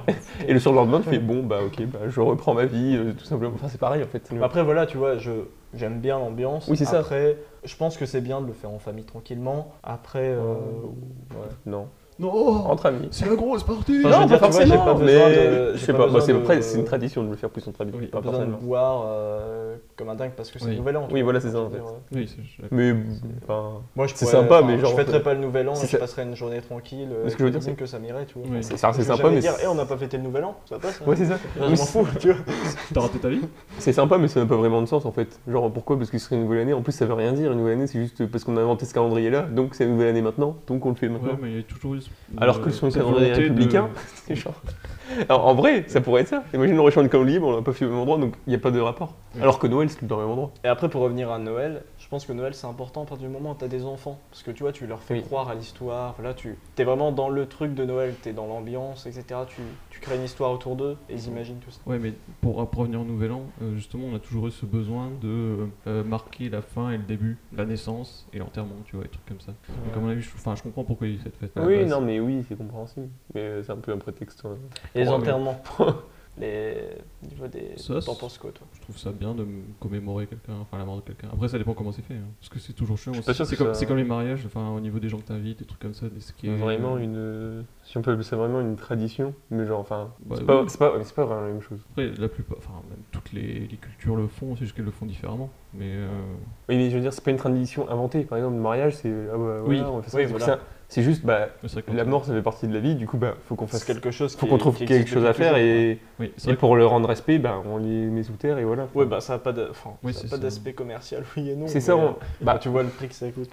un cercueil, Non, mais c'est pas ça, mais je veux dire, c'est pas une création humaine, je veux dire. euh, Un, un peu, mais dire, pas tout à ouais. fait. Je sais pas comment vous expliquer. morale, euh, sociétale. euh, Pour l'anniversaire, tu pourrais très bien ne pas le fêter, c'est une création humaine, on dit oh bah, on va fêter un anniversaire. Alors que quand t'es mort, ben on va pas juste faire oh bah il est mort, ben on le laisse par terre là, tu vois. T'es obligé de faire un truc, c'est. tu vois ce que je veux dire c'est... Oh bah ça me saoule, je le laisse par terre. c'est- Oh, bah, il a bien vécu. Ah, hein. Il m'a saoulé. Et, ça, et avant, je sais pas ce qu'on pouvait faire, soit les brûler ou soit les mettre sous terre, finalement. Oui, Mais c'est marrant, la, solution d'avoir, de l'avoir mis sous terre, je trouve ça très drôle, par contre. Parce que Ouais. pourquoi Alors qu'à l'époque, ça aurait peut-être été plus logique de, de Ouais, parce que ça C'est l'odeur. Mais c'est bizarre l'idée de dire ah bah tiens, mais, bah, je vais le mettre sous terre. Alors, Ouais, c'est vrai, ça c'est ce que je me suis dit. Parce que tu viens de la terre, donc tu reviens à la terre. Ou à mon avis, c'est tout un truc religieux là-dessus aussi. Oui. hein. c'est vrai. Bah, pour- dans ce sens-là, c'est traditionnel du coup. Oui. Le, le fait d'enterrer, mais après. euh, justement, ça, ça va être aussi un. Après, ouais, c'est un- un truc, euh, je pense que c'est très matériel au niveau de l'enterrement. Oui. Parce qu'on Et- a besoin de se rattacher à quelque chose de matériel, une pierre, tu vois, qui a aucune signification. Et en fait. justement, c'est aussi. Mais tu t'y attaches. Ça, c'est le gros défaut. Alors que moi, moi, je dis à mes parents, voilà, vous n'avez pas besoin de tombe euh, pour que je pense à vous. Enfin, j'ai pas besoin d'aller devant une tombe pour penser à vous. Ouais, et- c'est à cause du prix. cadavres dans le lit. C'est à cause du prix surtout. Mais J'ai pas, bon, papa, maman, j'ai pas envie de payer deux pierres tombales pour vous. Déjà, la maison de retraite, c'est chiant. C'est un peu chiant, franchement.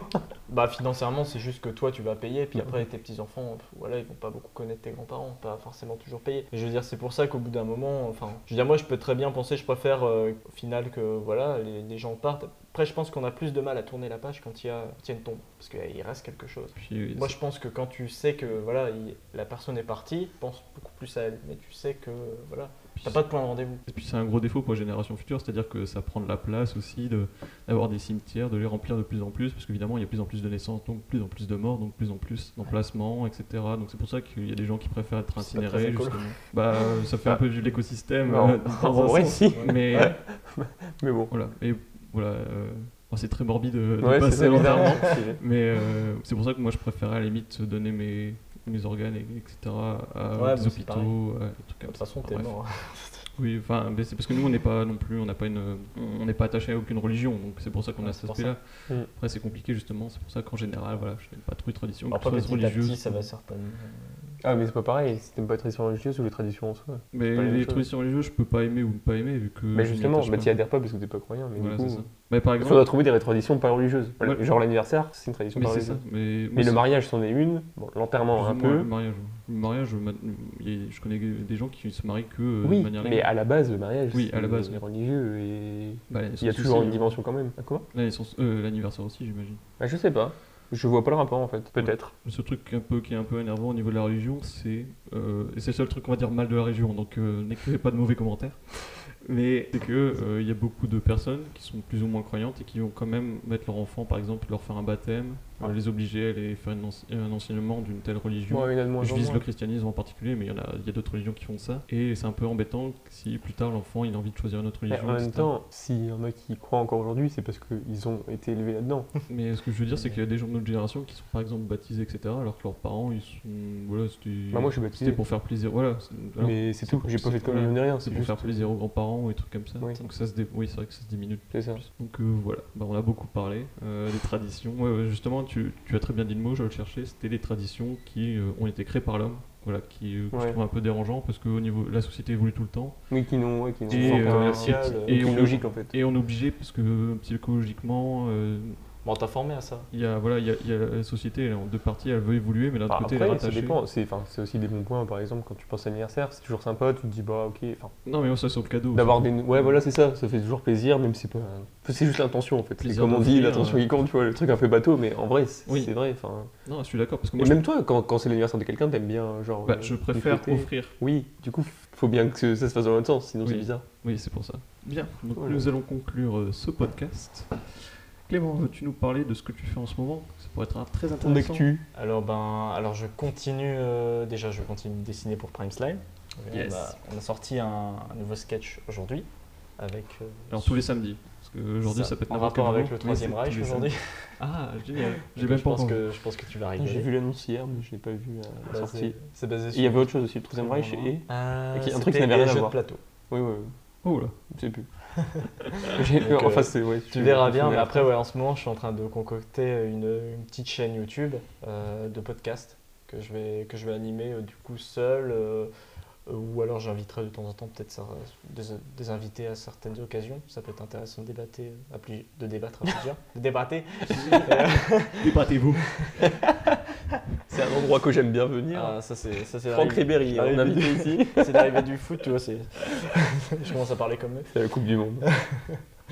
Mais du coup, ouais, je, je suis en train de voir ouais. pour faire une chaîne YouTube pour débattre de plusieurs choses. Il y a vraiment. T'avais envie de me faire de la concurrence, quoi, en fait. Tu t'es dit, euh, la façon dont Marc gère son podcast, c'est de la merde, du coup, je vais le faire mieux. Ah non, même pas. Je, en fait, j'avais euh, dans l'idée de faire, euh. euh, de donner mon avis depuis, bah, depuis quelques mois. À la base, la- le nom de la chaîne YouTube était présent dans, dans ma tête, donc elle va s'appeler Riverboy. Et euh, ce sera avec un côté euh, très, euh, River et très boy. 80s, Attention, nous avons euh, très 80s, donc ça sera Ah, sous forme de. une, euh, une exclue universelle ici. Le nom dévoilé en direct. C'est toujours ici, les exclus. y a pas de... Et du coup, voilà, ça sera tourné sous forme. Chaque, post- chaque euh, podcast sera sous forme de, de cassette, euh, cassette audio. Et euh, donc, je débattrai à chaque fois qu'il y a un truc qui me parlera. J'essaierai d'en d'en faire une vidéo, de donner mon avis, d'analyser un petit peu, voir aussi si, selon les informations que j'ai pu lire, donner des informations sur tel ou tel sujet. Euh, là, par exemple, ce qui m'avait donné beaucoup envie d'accélérer le processus de cette création de, de chaîne, c'était bah, la bande-annonce du prochain Halloween, Mm. euh, le 3 aussi, où j'avais envie de donner mon avis sur euh, que ce soit le gameplay de Last of Us, euh, ou alors sur le gameplay de- du jeu Spider-Man. Tout ce genre de, de petites choses. En général, ce sera beaucoup de bandes-annonces, je pense. Beaucoup de bandes-annonces, beaucoup de, de critiques de films aussi, je vais pouvoir donner mon avis sur des films que je vais voir au cinéma directement, avec un côté voilà, très subjectif, très direct, parce qu'au final, je ne couperai rien. Euh, J'expliquerai, il n'y aura pas de... Il y aura pas de, on va dire, d'organisation euh, précise de mes critiques. Je vais peut-être faire des petites annotations, des petites notes, tout ça, mais rien de trop. euh, on, va, on va dire que ça sera très naturel. Et puis voilà, Ouais. je donnerai. Je suis un mec entier. Voilà, T'es un connard entier. je donnerai mon avis vraiment à chaud euh, sur le coup. Et puis voilà, après, même si j'ai envie de voir un film, je vois un vieux film, j'ai envie de donner mon avis, bah voilà, je vais dire mon avis sur, sur ce film. un peu peur, justement, que après tu regrettes un peu d'avoir donné ton avis à chaud et que t'auras peut-être des trucs à rajouter ou à modifier? Bah après, si j'ai quelque chose à rajouter, il n'y a pas de problème, je- j'en ferai certainement. euh, donc un déjà, petit je podcast bonus dans- tous les 10 où tu reviens sur tes podcasts. Après, en général, les films que je vais voir, en général, euh, j'ai toujours euh, plus ou moins le, le même avis. Oui. C'est très rare que je change d'avis. Vraiment, avec, même avec le recul, je... encore, c'est plus des films où je, je suis content de les avoir vus et après, je vois les défauts, mais quelques-uns, mais tu vois, qui sont pas dérangeants. Donc je me Oui. dis, voilà. Mais enfin, voilà, j'ai dans, dans l'idée de faire cette chaîne YouTube. Ça commence à avancer petit à petit. Puis euh, voilà, je pense que les premières vidéos arriveront peut-être d'ici quelques semaines. Ouais, mais t'as d'autres chaînes YouTube aussi, peut-être. dont t'as envie de parler. hein, j'ai si t'as une envie. autre chaîne YouTube. Alors, euh, Force pas. bah, celle-ci, du coup, elle va s'arrêter. Enfin, elle s'est arrêtée, du coup, euh, la chaîne euh, Cyberbreak. Donc, j'ai sorti plusieurs critiques, dont celle du film euh, Power Rangers de l'époque. l'année, il est sorti l'année dernière. Et bah, monsieur et madame. C'était pas en 2016. J'ai l'impression que c'est vieux. hein. 2017, je pense. C'est vieux, 2016. Bah, C'est archi vieux. tout passe vite euh, sur Ouais, internet. c'est vrai que ça passe vite. Mais euh, après, j'avais fait bah, même une critique de Monsieur Madame. Adelman, donc euh, Mm. vous pouvez avoir un avis complet là-dessus. Euh, puis après, j'avais fait des petits documentaires euh, paranormaux, que ce soit sur la maison de M.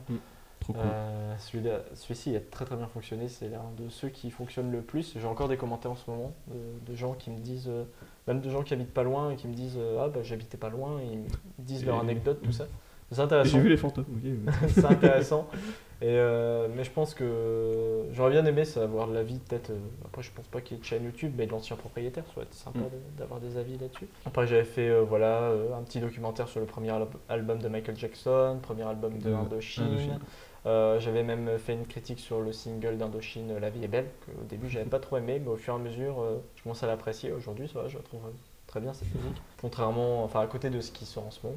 Mais, euh, mais je veux dire, voilà, je parlais de, de plein de choses. Mais le truc, c'est que ça prenait énormément de temps, parce qu'au niveau de l'écriture, ça prenait euh, on va dire, peut-être 7 heures d'écriture. Donc euh, c'était, il y avait des recherches, il y avait, fallait toujours à chaque fois faire les recherches d'images, etc., la recherche de documentation. Donc ça prenait beaucoup de temps. L'enregistrement qui prenait 2 à 3 heures. Et puis après, il y avait le montage qui durait encore certainement euh, 7 à 8 heures. Donc ça prenait beaucoup de temps, c'est pour ça que je vais diriger vers quelque chose de plus simple, où je vais con- quand même continuer à donner mon avis sur les choses qui, sur les sujets qui me passionnent. Ok. Eh bien, Meilleur outro. toi, Maxence, tu, tu n'as rien à présenter, par hasard. Non, je n'ai rien à Non, présenter. tu n'es pas. euh, Je tu- suis tu- exclusif à. Tu fais pas partie du business. euh, Moi je, show fais, business. moi, je fais un peu euh, Uber, c'est-à-dire que je vais chercher les micros chez des gens. Oui, Je fais partie du business du Uber Micro, oui, parce que. Uber Electronics. Ça va arriver sur le marché dans. Il était dans la dégoût des couleurs euh, mobiles. Fallait chercher le, le micro, euh, J'ai reçu une course sur mon téléphone. le marque Non, non, micro. tu sinon, c'est- euh, rien à présenter. euh, Voilà, voilà. Et euh, bah, pour ma part, évidemment, toujours les French Nuggets qui font la musique de ce podcast, enfin le générique de début et de fin. Et euh, donc voilà, avec euh, Thibaut qui devait venir aujourd'hui mais qui malheureusement est malade. hein. J'espère qu'on le verra la fois prochaine, j'espère. C'est J'espère. ça. T'as dit deux fois j'espère. J'espère qu'on le verra la fois prochaine, j'espère. Il a parlé pour toi. Et du coup, euh, retrouver euh, Voilà, une, petite, évidemment. euh, une petite blague en fin de ce podcast après la musique, si vous l'avez pas encore remarqué. hein. Ah. Parce que c'est la tradition de, Ouais, il faut, monteur. faut pas spoiler comme ça. Mais les gens, ils voient pas. Encore C'est une tradition. C'est ça. C'est vrai que c'est une tradition. Je croyais que t'aimais pas les traditions. Bah, ça fait que deux fois. euh, Deux, c'est le début d'une série, comme on dit. deux, c'est le début du bonheur. Bien manger, c'est c'est une pub. D'accord. donc voilà, vous pouvez retrouver euh, nos morceaux sur internet, euh, sur YouTube, les French Nuggets. Sur l'internet de YouTube. Voilà. Et donc, on se dit à la fois prochaine. Cette fois-ci, je mets pas de date parce que euh, c'est un peu, on fait les podcasts un peu à l'arrache. Donc euh, voilà, vous, vous verrez quand ça sortira. C'est environ toutes les deux semaines. environ Toutes les deux à trois semaines. toutes les deux à trois semaines. Voilà. Salut à tous. Salut. Salut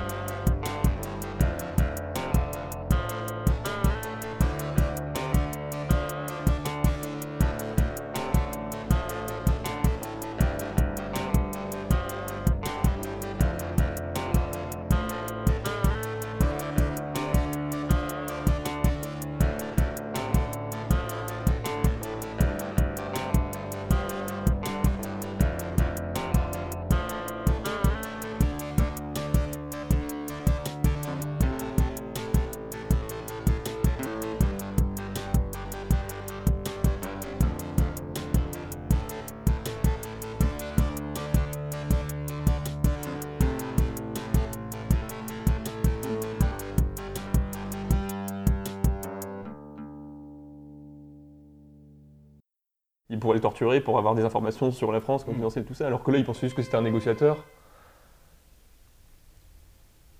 Alors que là. alors que. alors que là, il pensait juste que c'était un négociateur euh, lambda. D'accord. Donc voilà. On va faire juste un test, deux secondes. Vas-y, parle. Allô? Oui. 1, 2, 1, 2, 1, 2. c'est bon. Toi? Allô J'ai cru à un moment donné qu'il y des micros qui s'étaient C'est éteints. Diego. Voilà. Du coup, Allô. je voulais pas arrêter où. Et hello. Felicita. Allô On peut faire un concert, hein, sinon il n'y a pas de souci. Le karaoké incroyable.